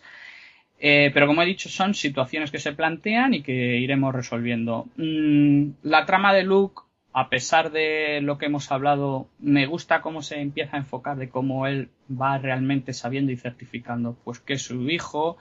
Eh, por cierto, se dirá en un momento del cómic para aquellos que siempre han tenido dudas, joder, ¿cómo es que Obi-Wan se va al planeta natal de, de Vader a esconder a Luke Skywalker? Bueno, pues ahí se, en el, en el primer número se intenta dar un pequeño apunte, no sé si convencerá o no, de realmente de las motivaciones que llevaron a, a Obi-Wan Kenobi, que es un, bueno, eso es una viñeta, ¿eh? tampoco...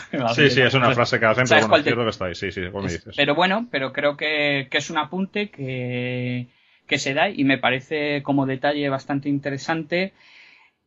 Para mí, y aquí sí creo que lo mejor para mí ha sido la, la parte de la investigación de Luke y, y, bueno, profundizar un poco más en la relación de Afra y Vader. Y en contra, para mi gusto, me siguen sobrando los aprendices estos del Cilo 4. Habrá que buscarles a ver si en siguientes números tienen una justificación más importante, porque la verdad es que de momento. Claro. Eh, vale, cada uno va a tener una misión. Que la gente que lo, va a leer y enseguida se va a descubrir. Uno va a descubrir quiénes son los famosos diablos de plasma, otro va a recibir el encargo, justamente, de investigar quién destruyó eh, la Estrella de la Muerte con protesta de Vader incluido, leve protesta de Vader frente a Taggy. Eh, pero es que al final, no sé, no están ahí, han aparecido. Y luego me ocurre, si te acuerdas, cuando comentábamos sobre el arco, el segundo arco argumental de Star Wars, que tú hacías referencia a que te costaba creer que muchos sucesos de los que nos estaban contando hubieran, hubieran pasado de verdad. A mí me sigue pareciendo que yo de alguna forma conocía una galaxia en la que los, los Jedi, la fuerza y los sables láser eran una especie de rara avis y ahora pues prácticamente cada dos por tres te encuentras si no es un tío sensible a la fuerza eh, gente que maneja sables láser o sea como que es, es, mucho más común ¿no? dentro de la galaxia de lo que nos han dibujado quizá tenga que hacer como lo que he comentado del Imperio contraataca de valorar las películas de otra manera a partir de, este nuevo trasfondo que se nos está dibujando, pero es cierto, es cierto que de momento pues me está costando creerlo. Yo creo que eso también ya es algo que nos están metiendo un poco en más sitios, ¿no? Por ejemplo, en Rebels, que cada vez está más cerca también del episodio 4, también nos meten bastante sable el láser, ¿no? Y no solamente de, de Edra y, y Canon, sino incluso, bueno, pues todos los inquisidores, al final hay un cojón de ellos. Mm. Entonces, bueno, sí, parece ser que esa cosa de un sable de láser, aquí una espada láser, que eso era, había dos en la galaxia, la de Vader y la de Luke, y para de contar. Y, gente que supiera manejarlos. Sí. Y ahora, bueno, pues parece que nos meten un poco más, bueno, eh, habrá que ver un poco hasta dónde evoluciona esto y cómo, cómo lo tratan, pero sí, al final es complicado porque tienes que, tienes que limpiar tu mente de muchas cosas que llevas muchos años eh, viviendo de ello, todas las cosas, toda la historia que te has leído, todo eso como en teoría ya no vale. y esto es una, una galaxia bastante diferente en muchos aspectos a la que nos han, eh, la que nos han vendido en estos últimos años hacia atrás, ¿no? Cuando era el canon antiguo. Ese cambio de chip a mí me está costando mucho y a lo mejor pues a ti también. Sí, desde luego. O sea, no, no vamos a engañarnos. Así que... Y poco más. Decir también que mm, eh, las claves para entender por qué en Vader derribado Vader está donde está, pues se nos sirven en, a partir del de la grapa, creo recordar, de la 11, sí, de la 11 y la, entre la 11 y la 12 se nos desvela por qué tiene ese encuentro, hay ese encuentro en vez de derribado sin mencionar nada que, ya analizaremos. Analizaremos muy pronto, seguramente, si no es en el siguiente podcast, raro será. Pero vamos, este es el arco, no, que la gente no busque la conexión en la serie Star Wars, que no la hay. Incluso en algún sitio por ahí he leído que para entender Vader derribado habría había que recurrir a la serie regular de Star Wars y de Vader y yo creo que eso está equivocado. Eh, creo que es Vader el que te da la pista y, o sea, Vader como serie, ¿vale? Eh, es la pista y, bueno, tampoco si quieres iniciarte en Darth Vader derribado, bueno, lo suyo es que si tengas un bagaje anterior, pero bueno, ya, ya hablaremos. Muy bien, pues nada, hasta aquí este pequeño repaso de Darth Vader, números del 7 al 12, segundo arco argumental, Sombras y Secretos, justo antes de la siguiente arco argumental, que será el de derribado, este crossover ¿no? que hicieron entre Darth, eh, Vader y Star Wars, que ya explicaremos en un anterior, en un futuro podcast, perdón, y después, y este número justo después de, de los primeros números de Vader que ya os contamos. Pues eh, vamos a, sin hacer una, una pausa, porque creo que ya que estamos aquí metidos en la harina, vamos a continuar Hablando de lo que os hemos comentado en la intro también de este, de este podcast, que vamos a tratar también los dos anuales eh, de tanto el Star Wars como el Darth Vader, ¿no? Una de las preguntas que, que nos han hecho, y antes de meteros en uno de ellos, eh, mucha de gente, quizás pues eh, que no ha sido tanto los cómics, que ahora se están enganchando un poco, ¿no? Con esta nueva etapa de Marvel, es ¿qué es un anual? ¿Qué es eso de anual Darth Vader, anual Star Wars? El concepto ese de anual creo que es interesante explicarlo y creo que tú nos los puedes explicar un poquito, ¿no, César? Sí, los, los anuales eh, son números especiales em, que, se lanzan, son historias que se resuelven en un, en un solo número, bueno, lo que llaman un one shot, y son historias autoconclusivas, como digo, que, bueno, pueden o no tener relación con em, la trama o la, serie regular de la que, la que respiran o de la que parten. En este caso, obviamente, Darth Vader em, parte de, la serie de, de, Darth Vader, como es, como es lógico, Y como digo, pues muchas veces suelen ser en números independientes que no tienen relación ninguna y otras veces apuntan o dan pistas o servirán de punta de lanza para continuar con la serie regular. También hay que decir, como, pues como detalle, ¿no? que en inglés utilizan el término jumping on point como como forma de, de, marcar ese número para gente que se quiere iniciar pues en la serie o en la publicación para nuevos lectores, para captar a nuevos lectores. Entonces, pues bueno, suelen ser eso, números que tienen un principio y un final, eh, autoconclusivos de, de la serie regular. Muy bien, creo que la explicación era necesaria y, a la gente le habrá quedado un poco más, más claro todo esto de lo que es un anual, porque el año que viene, pues no sabemos si haremos anuales de Vader y de Star Wars, igual de Vader ya no, porque se acabará la, la serie y a lo mejor nos meten de Poedamer, aunque en principio serie abierta, ya iremos viendo a ver qué nos van, qué nos van poniendo. Antes de meternos con cada uno de ellos, eh, hemos estado hablando justamente antes César y yo, fuera de, fuera de micros, un poco todo el baturrillo que hay en cuanto a la línea temporal, ¿no? Que a veces es complicado situar todas estas cosas en una línea temporal eh, como la tenemos un poco puesta nosotros, por ejemplo, en el blog, ¿no? Para que la gente sepa dónde va cada cosa.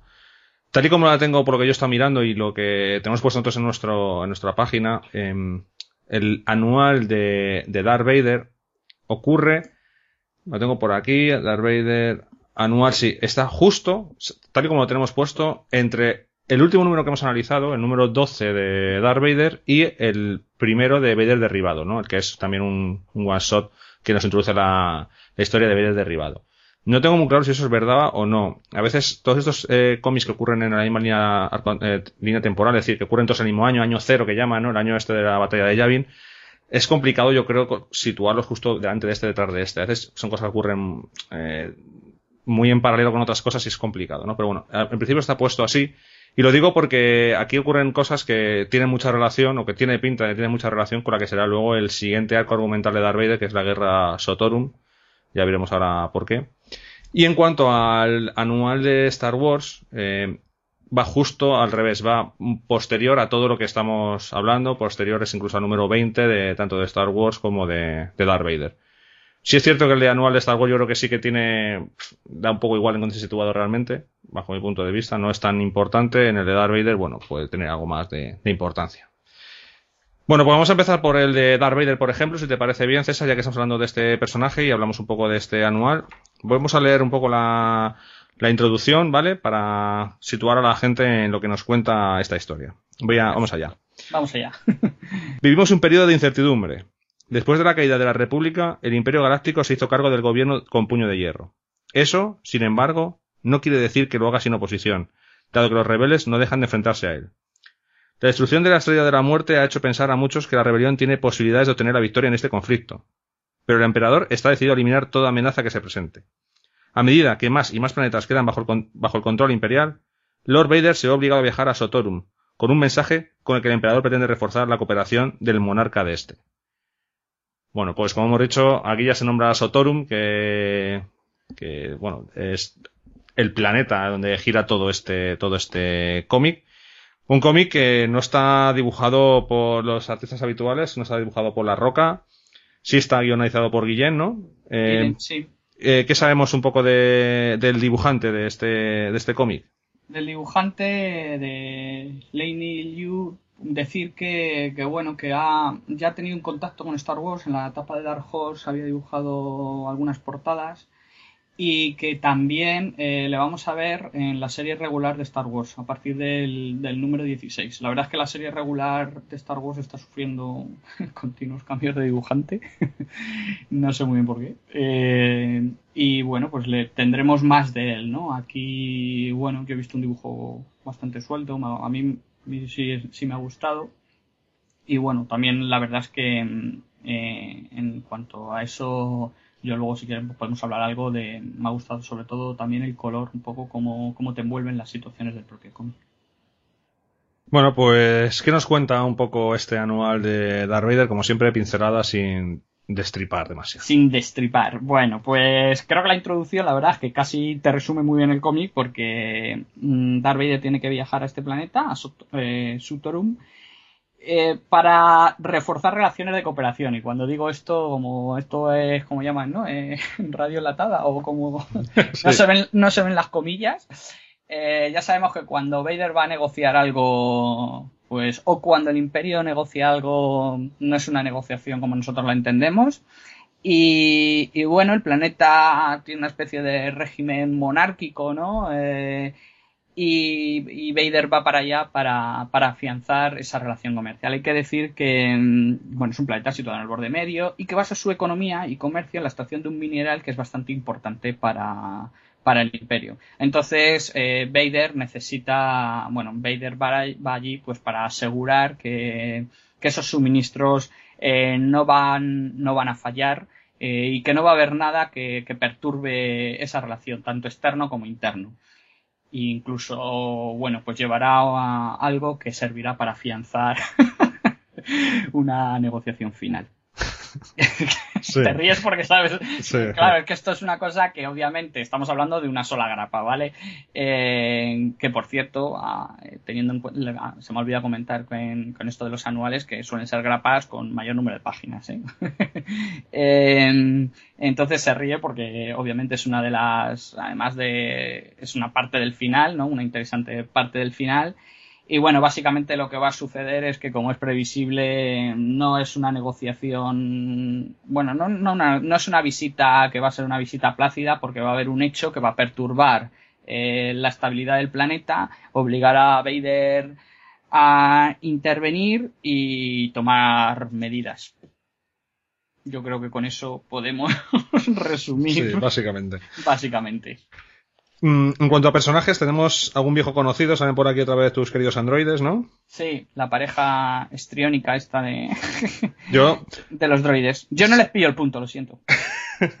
A ver... Yo, A mí poco a poco me van haciendo un poco más de gracia. Imagino que ya por, yo qué sé, por, porque ya llevamos tantos números con ellos que al final poco a poco les va cogiendo tino.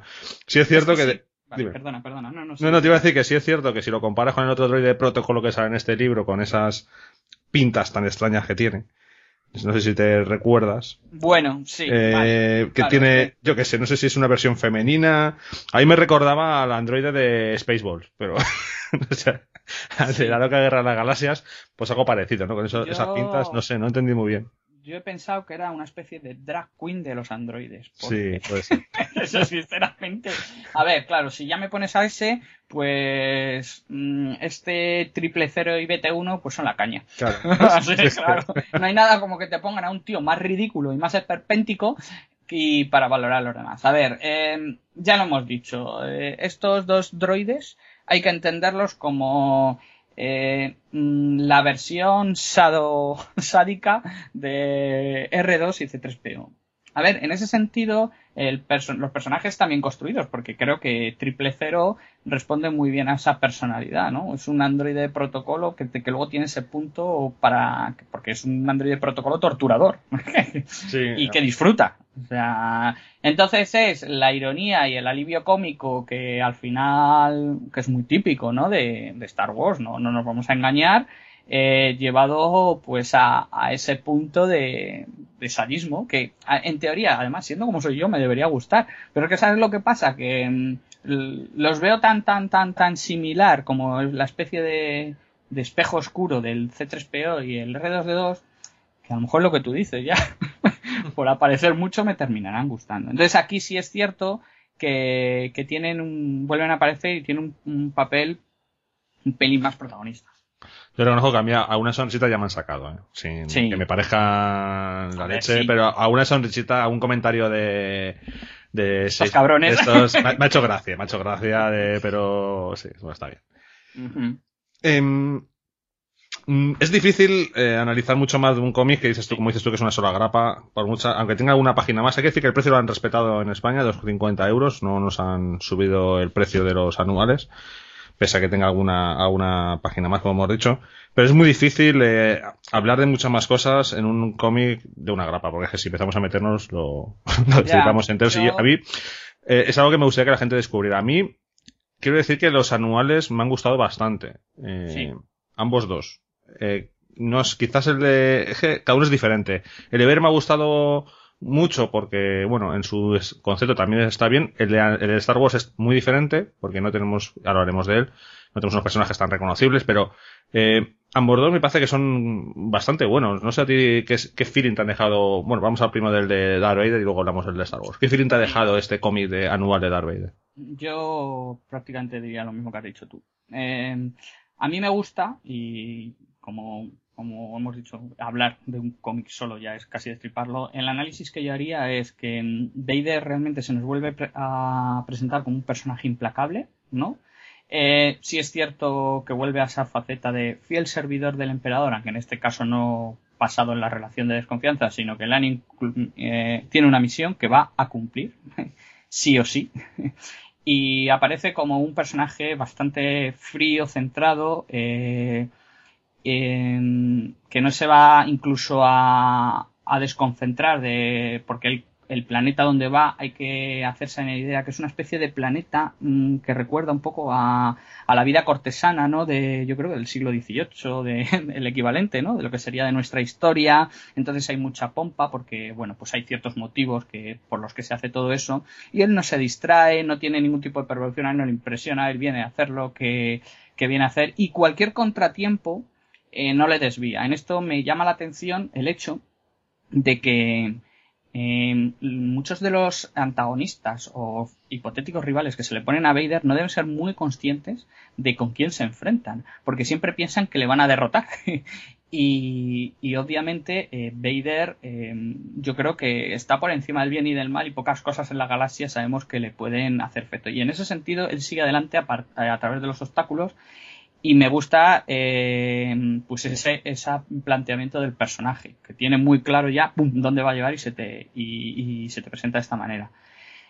Y es lo que a mí me, bueno, me ha, me ha llamado más la atención. Eh, quizá lo peor eh, vuelve a ser, pues como ya sabemos, que es eh, lo previsible de la historia. Obviamente Vader no va, no va a morir y bueno, el hecho en sí de lo que ocurre, que desarrolla ciertos acontecimientos, pues no me ha terminado de convencer mucho. Pero la historia, porque se desarrollan muy rápido. Pero en sí la historia como balance general me parece eh, positivo. Quería antes lo he mencionado que, mm, eh, bueno, eh, a nivel gráfico me sigue sorprendiendo la poca movilidad que muchas veces se le presenta a Vader cuando tiene el sable. No sé si a ti te pasa lo mismo, que parece como muy rígido. Me faltan, no sé si líneas de movimiento que no son muy de este estilo de dibujo, pero lo veo como muy, yo sé, ortopédico ahí.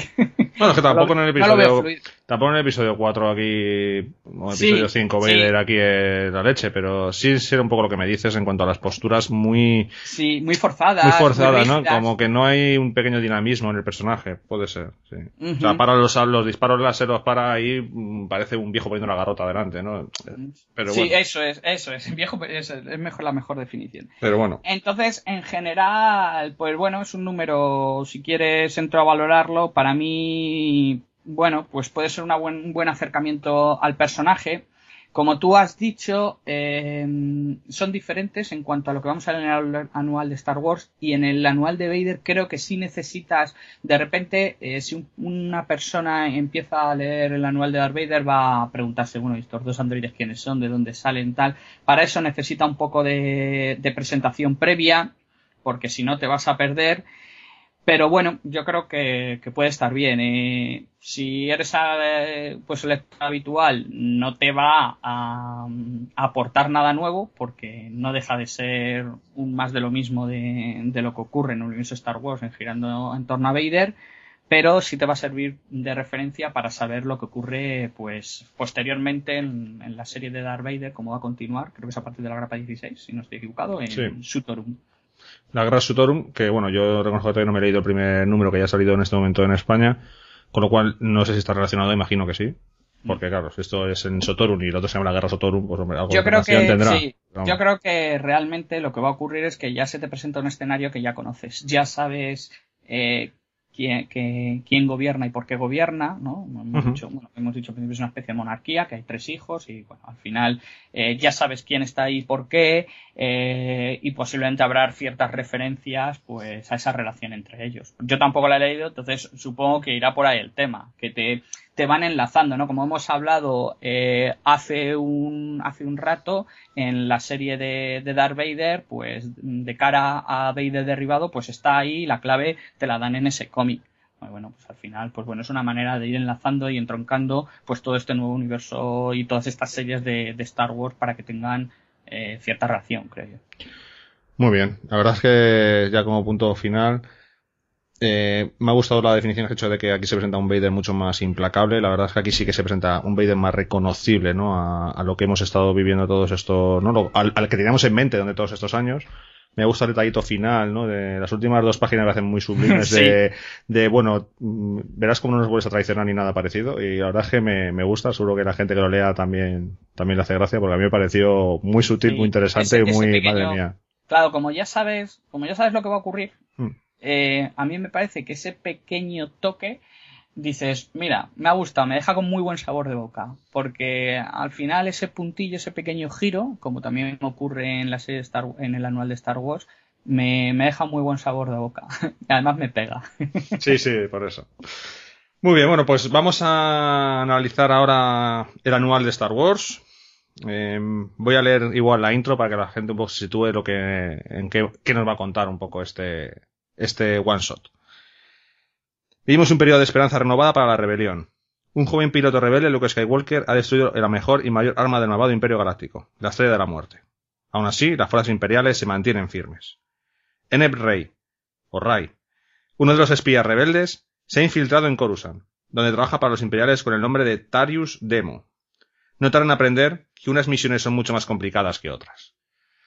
Bueno, aquí ya nos están eh, contando un poco, pues eso, que vamos a hablar con un personaje que no conocíamos de nada, o yo por lo menos no conocía nada, a Enep o Tarius Demo, según como, como lo queramos conocer.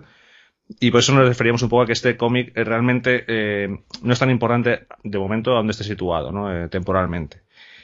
Vamos, como siempre, a hablar de quién está detrás de este anual. Tenemos viejos conocidos, tenemos por aquí a Unzueta, ¿no? Cuéntanos un poquito lo que te eh, creas conveniente o importante mm. de, quién está detrás de este cómic. Pues a mí, bueno, Unzueta, repiten, ya hemos hablado todos de ellos, o sea que Gillen, que también está a cargo del guion, es el que ha llevado, eh, ha llevado los dos anuales. Unzueta, que a mí, igual que dije en la primera vez que hablamos de él, en Imperio Destruido, que me sacaba un poco porque como estaba ahí como colaborando en un número, pues ese cambio de estilo no, no me había, a mí personalmente es que no me había gustado. Aquí yo creo que personalmente se saca más partido, ¿no? A, a, las grandes habilidades que tiene, que tiene este dibujante y yo creo que he podido disfrutar más, el dibujo. Yo, bueno, luego hablamos un momento en la evaluación de, para mí, el dibujo, el, incluso el color, eh, me ayuda a meterme en, muchas situaciones. Y justamente el color que lo da Paul Mons, que ya había colaborado en Lando. La portada de Casa Day. Casa Day. Vaya bastiburrillo que tiene esta gente dibujando. La portada no me gusta mucho a mí. No, no. Sinceramente. A mí la portada del anual de Darth Vader me parece espectacular. Mm. A mí me gusta mucho, muy sencilla, muy parece como muy minimalista, pero eh, creo que realmente además, eh, que bueno, aunque hablemos un poco a posteriori, eh, la actitud, la postura, como que te hace ver de eso, de lo que hablábamos. Y aquí en este no sé no no creo que no creo que sea lo mejor. Es que a mí me da la sensación de cuando lo, lo vi tal parecía un libro infantil más que un libro o sea parecía un libro de colorear de venga niños vamos a pintar más que la portada de un cómic me parece muy floja la verdad. Muy floja sí. Pero bueno eh, pues bueno cuéntanos un poquito hasta donde podamos sin destripar mucho eh, qué nos cuentas es muy sencillo es muy sencillo eh, se en este one shot eh, nos van a contar una misión rebelde que va a consistir en, a través de un personaje infiltrado del que ya has mencionado, pues salvar eh, a unos senadores eh, pro rebeldes o que se han descubierto que simpatizan con la rebelión de una ejecución, ni juicio ni nada, una ejecución.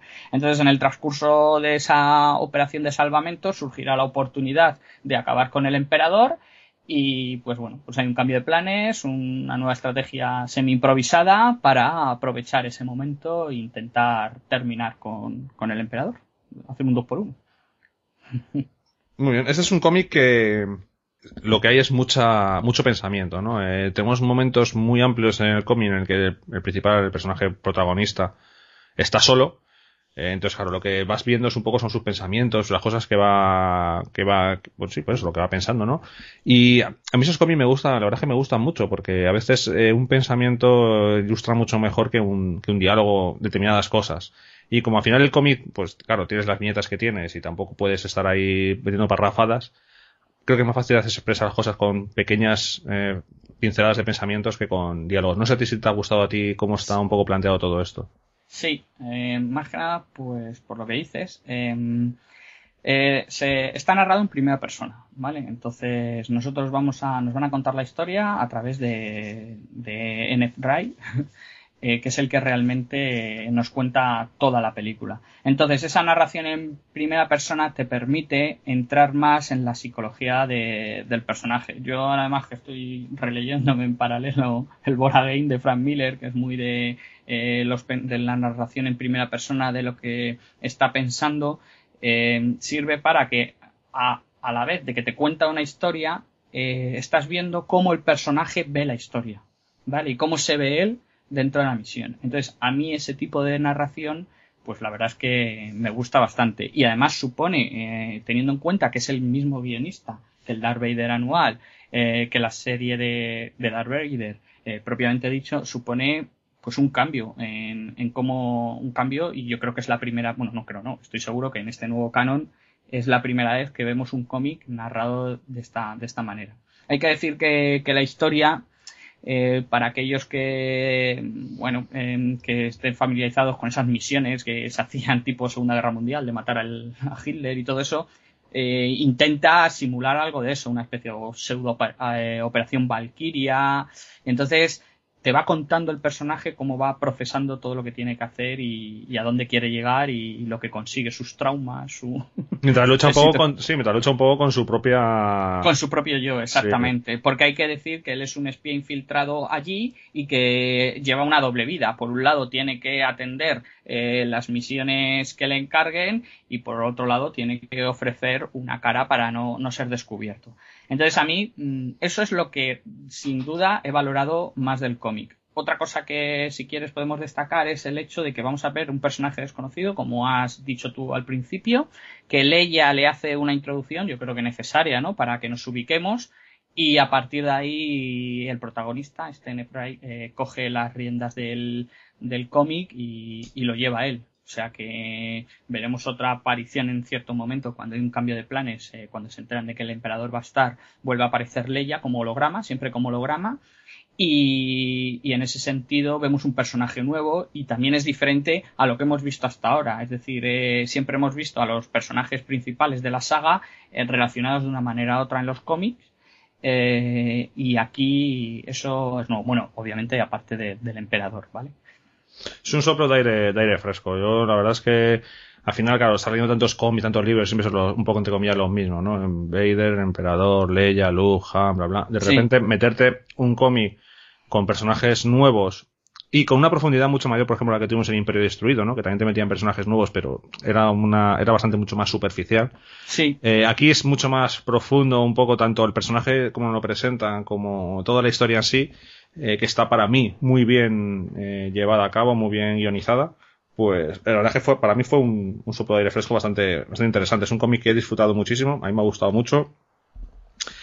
El dibujo, y no van a tachar de patriotismo y estas cosas, me parece que es espectacular.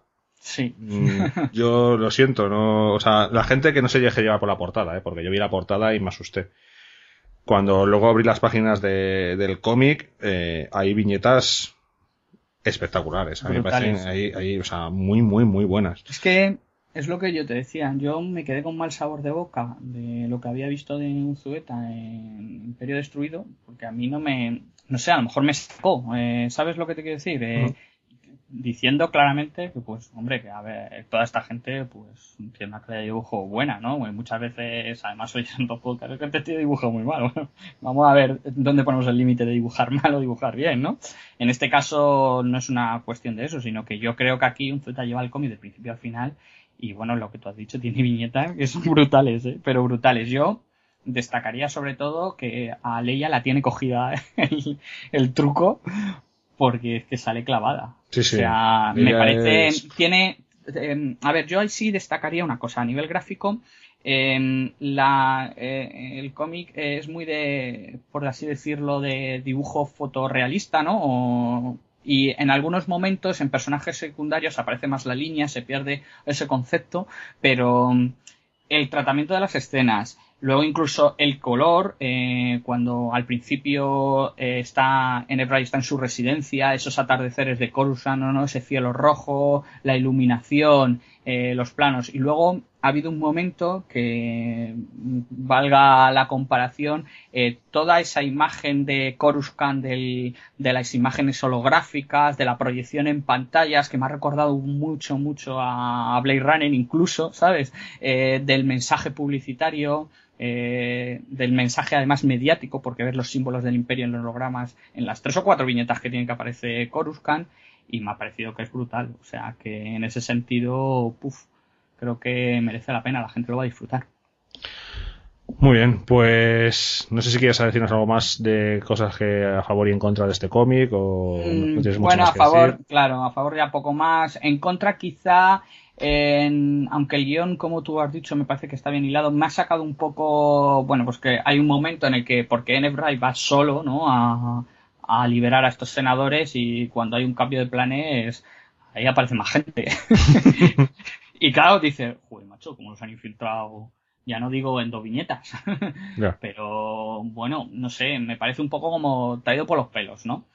Em, ¿Qué destacaría? Nuevamente, volvemos a saber el final, vamos a saber lo que ha ocurrido. Pero a mí me ha gustado mucho ese giro final de los acontecimientos no giro final, sino que te deja la incertidumbre, el guion, y te plantea la duda de si al final todos los acontecimientos que ocurren en la galaxia realmente el emperador los son porque el emperador quiere o porque yo he hecho un plan que me ha salido mal. No sé si, si, más o menos me entienden. Entonces, eh, me ha gustado eso mucho y me ha gustado también pues ese rollo de, la guerra mediática, ¿no? De, de convencer al pueblo con, esos mensajes constantes de a la ciudad, mira cómo malos son la rebelión, que nos van a desestabilizar estos hippies, dicho, dicho de una manera, de esa manera. Entonces, como punto así más negativo sería eso, y como punto a favor, pues bueno, la historia en sí, que me parece que es un número autoconclusivo, en principio no creo que vaya a tener relación con la serie de Star Wars, creemos, ¿no? Porque no lo sé. No, no, no parece.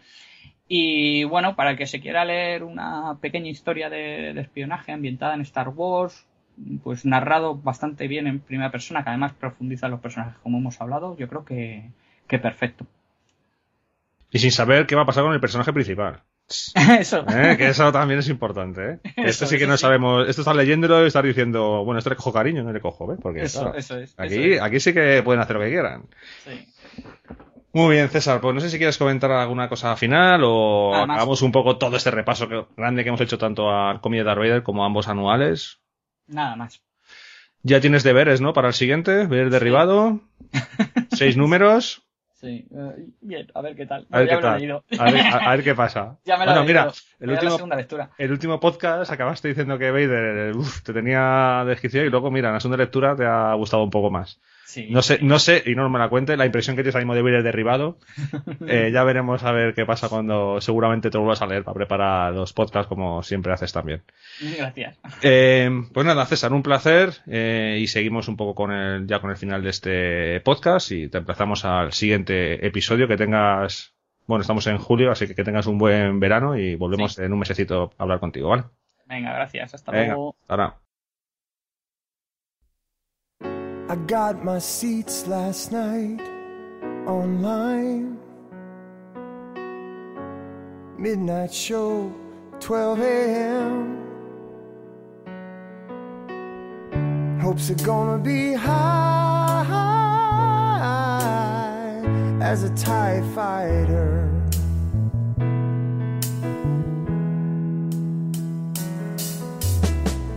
And I know it has been Star Wars opened and it blew my mind. That's no moon that blew up all run. Oh no, no, no. I'm a Star Wars fan. Star Wars fan, do or do not, there is no try.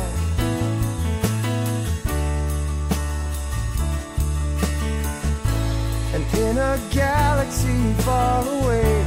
I can still hear Darth Vader say, I am your father, to which Luke then moans, No, no, no, no. I'm a Star Wars fan. Star Wars fan. I've searched my feelings and I know it's true.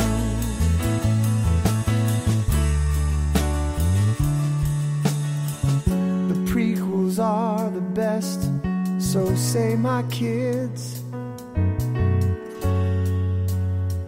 They'll learn one day that none of them can compare to Empire.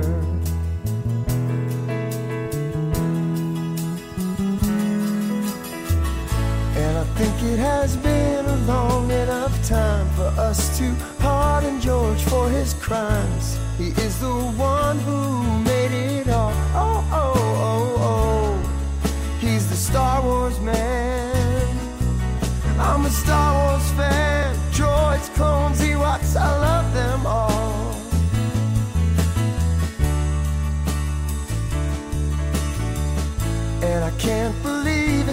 short, short time till we see Luke and Leia, Chewie and Han. I nearly cried when I heard we're home. Oh, oh, oh, oh. We are Star Wars fans. Star Wars fans. Raise your lightsabers and sing along. May the force be with you a long, long time. May the force be with you a long, long time. Bueno, pues hasta aquí este sexto episodio del podcast de Rojo 5. Antes de despedirnos me gustaría hacer una pequeña fe de ratas. Después de escuchar el audio de la Celebration eh, cuando estaba editando, me he dado cuenta de que en muchas ocasiones, al referirme a la Celebration del año pasado, decía Essen en lugar de decir Anaheim, que es realmente la ciudad de Estados Unidos donde se realizó la Celebration del año pasado. La de Essen fuera de Alemania, que fue en 2013. Sí, cuando, siempre que digo la Celebration del año pasado en Essen, realmente es en Anaheim, ¿vale? Que lo tengáis claro y bueno, perdonar un poco por el error, pero no íbamos a regrabar todo el audio solo por este pequeñito, pequeñito fallo. Si queréis más información sobre la Celebration, tener otra, eh, otra visión o otras opiniones, os recomiendo los podcast amigos de La Fosa del Rancor y del puesto de Nima, donde han hecho también su pequeño report de su estancia allí en la Celebration y que os puede servir un poco, pues bueno, para a lo mejor lo que le gusta a uno no le gusta a otro y entre las opiniones o lo que decimos todos, pues podéis haceros una idea un poco más fiel o más real de, lo que fue aquello. Respecto al podcast del mes que viene, si no pasa nada raro, lo que os traeremos será el cómic de Vader derribado, los seis números. Os traeremos también el libro Heredero de los Jedi. Y hablaremos del personaje de Sao Guerrera analizando el arco argumental de Clone Wars en el que aparece y la pequeña referencia que se hace en Rebels. Todo esto de cara a tener este personaje eh, bien situado para el estreno de la película de Rogue One en diciembre, que como ya sabéis, pues sale, sale este personaje en esta película. No hay mucho más que deciros, espero que hayáis disfrutado del podcast, espero que estéis pasando un buen verano, que lo sigáis disfrutando. Y nada, en un mesecito o así nos volvemos a escuchar. Hasta entonces, sed buenos y que la Ford os acompañe.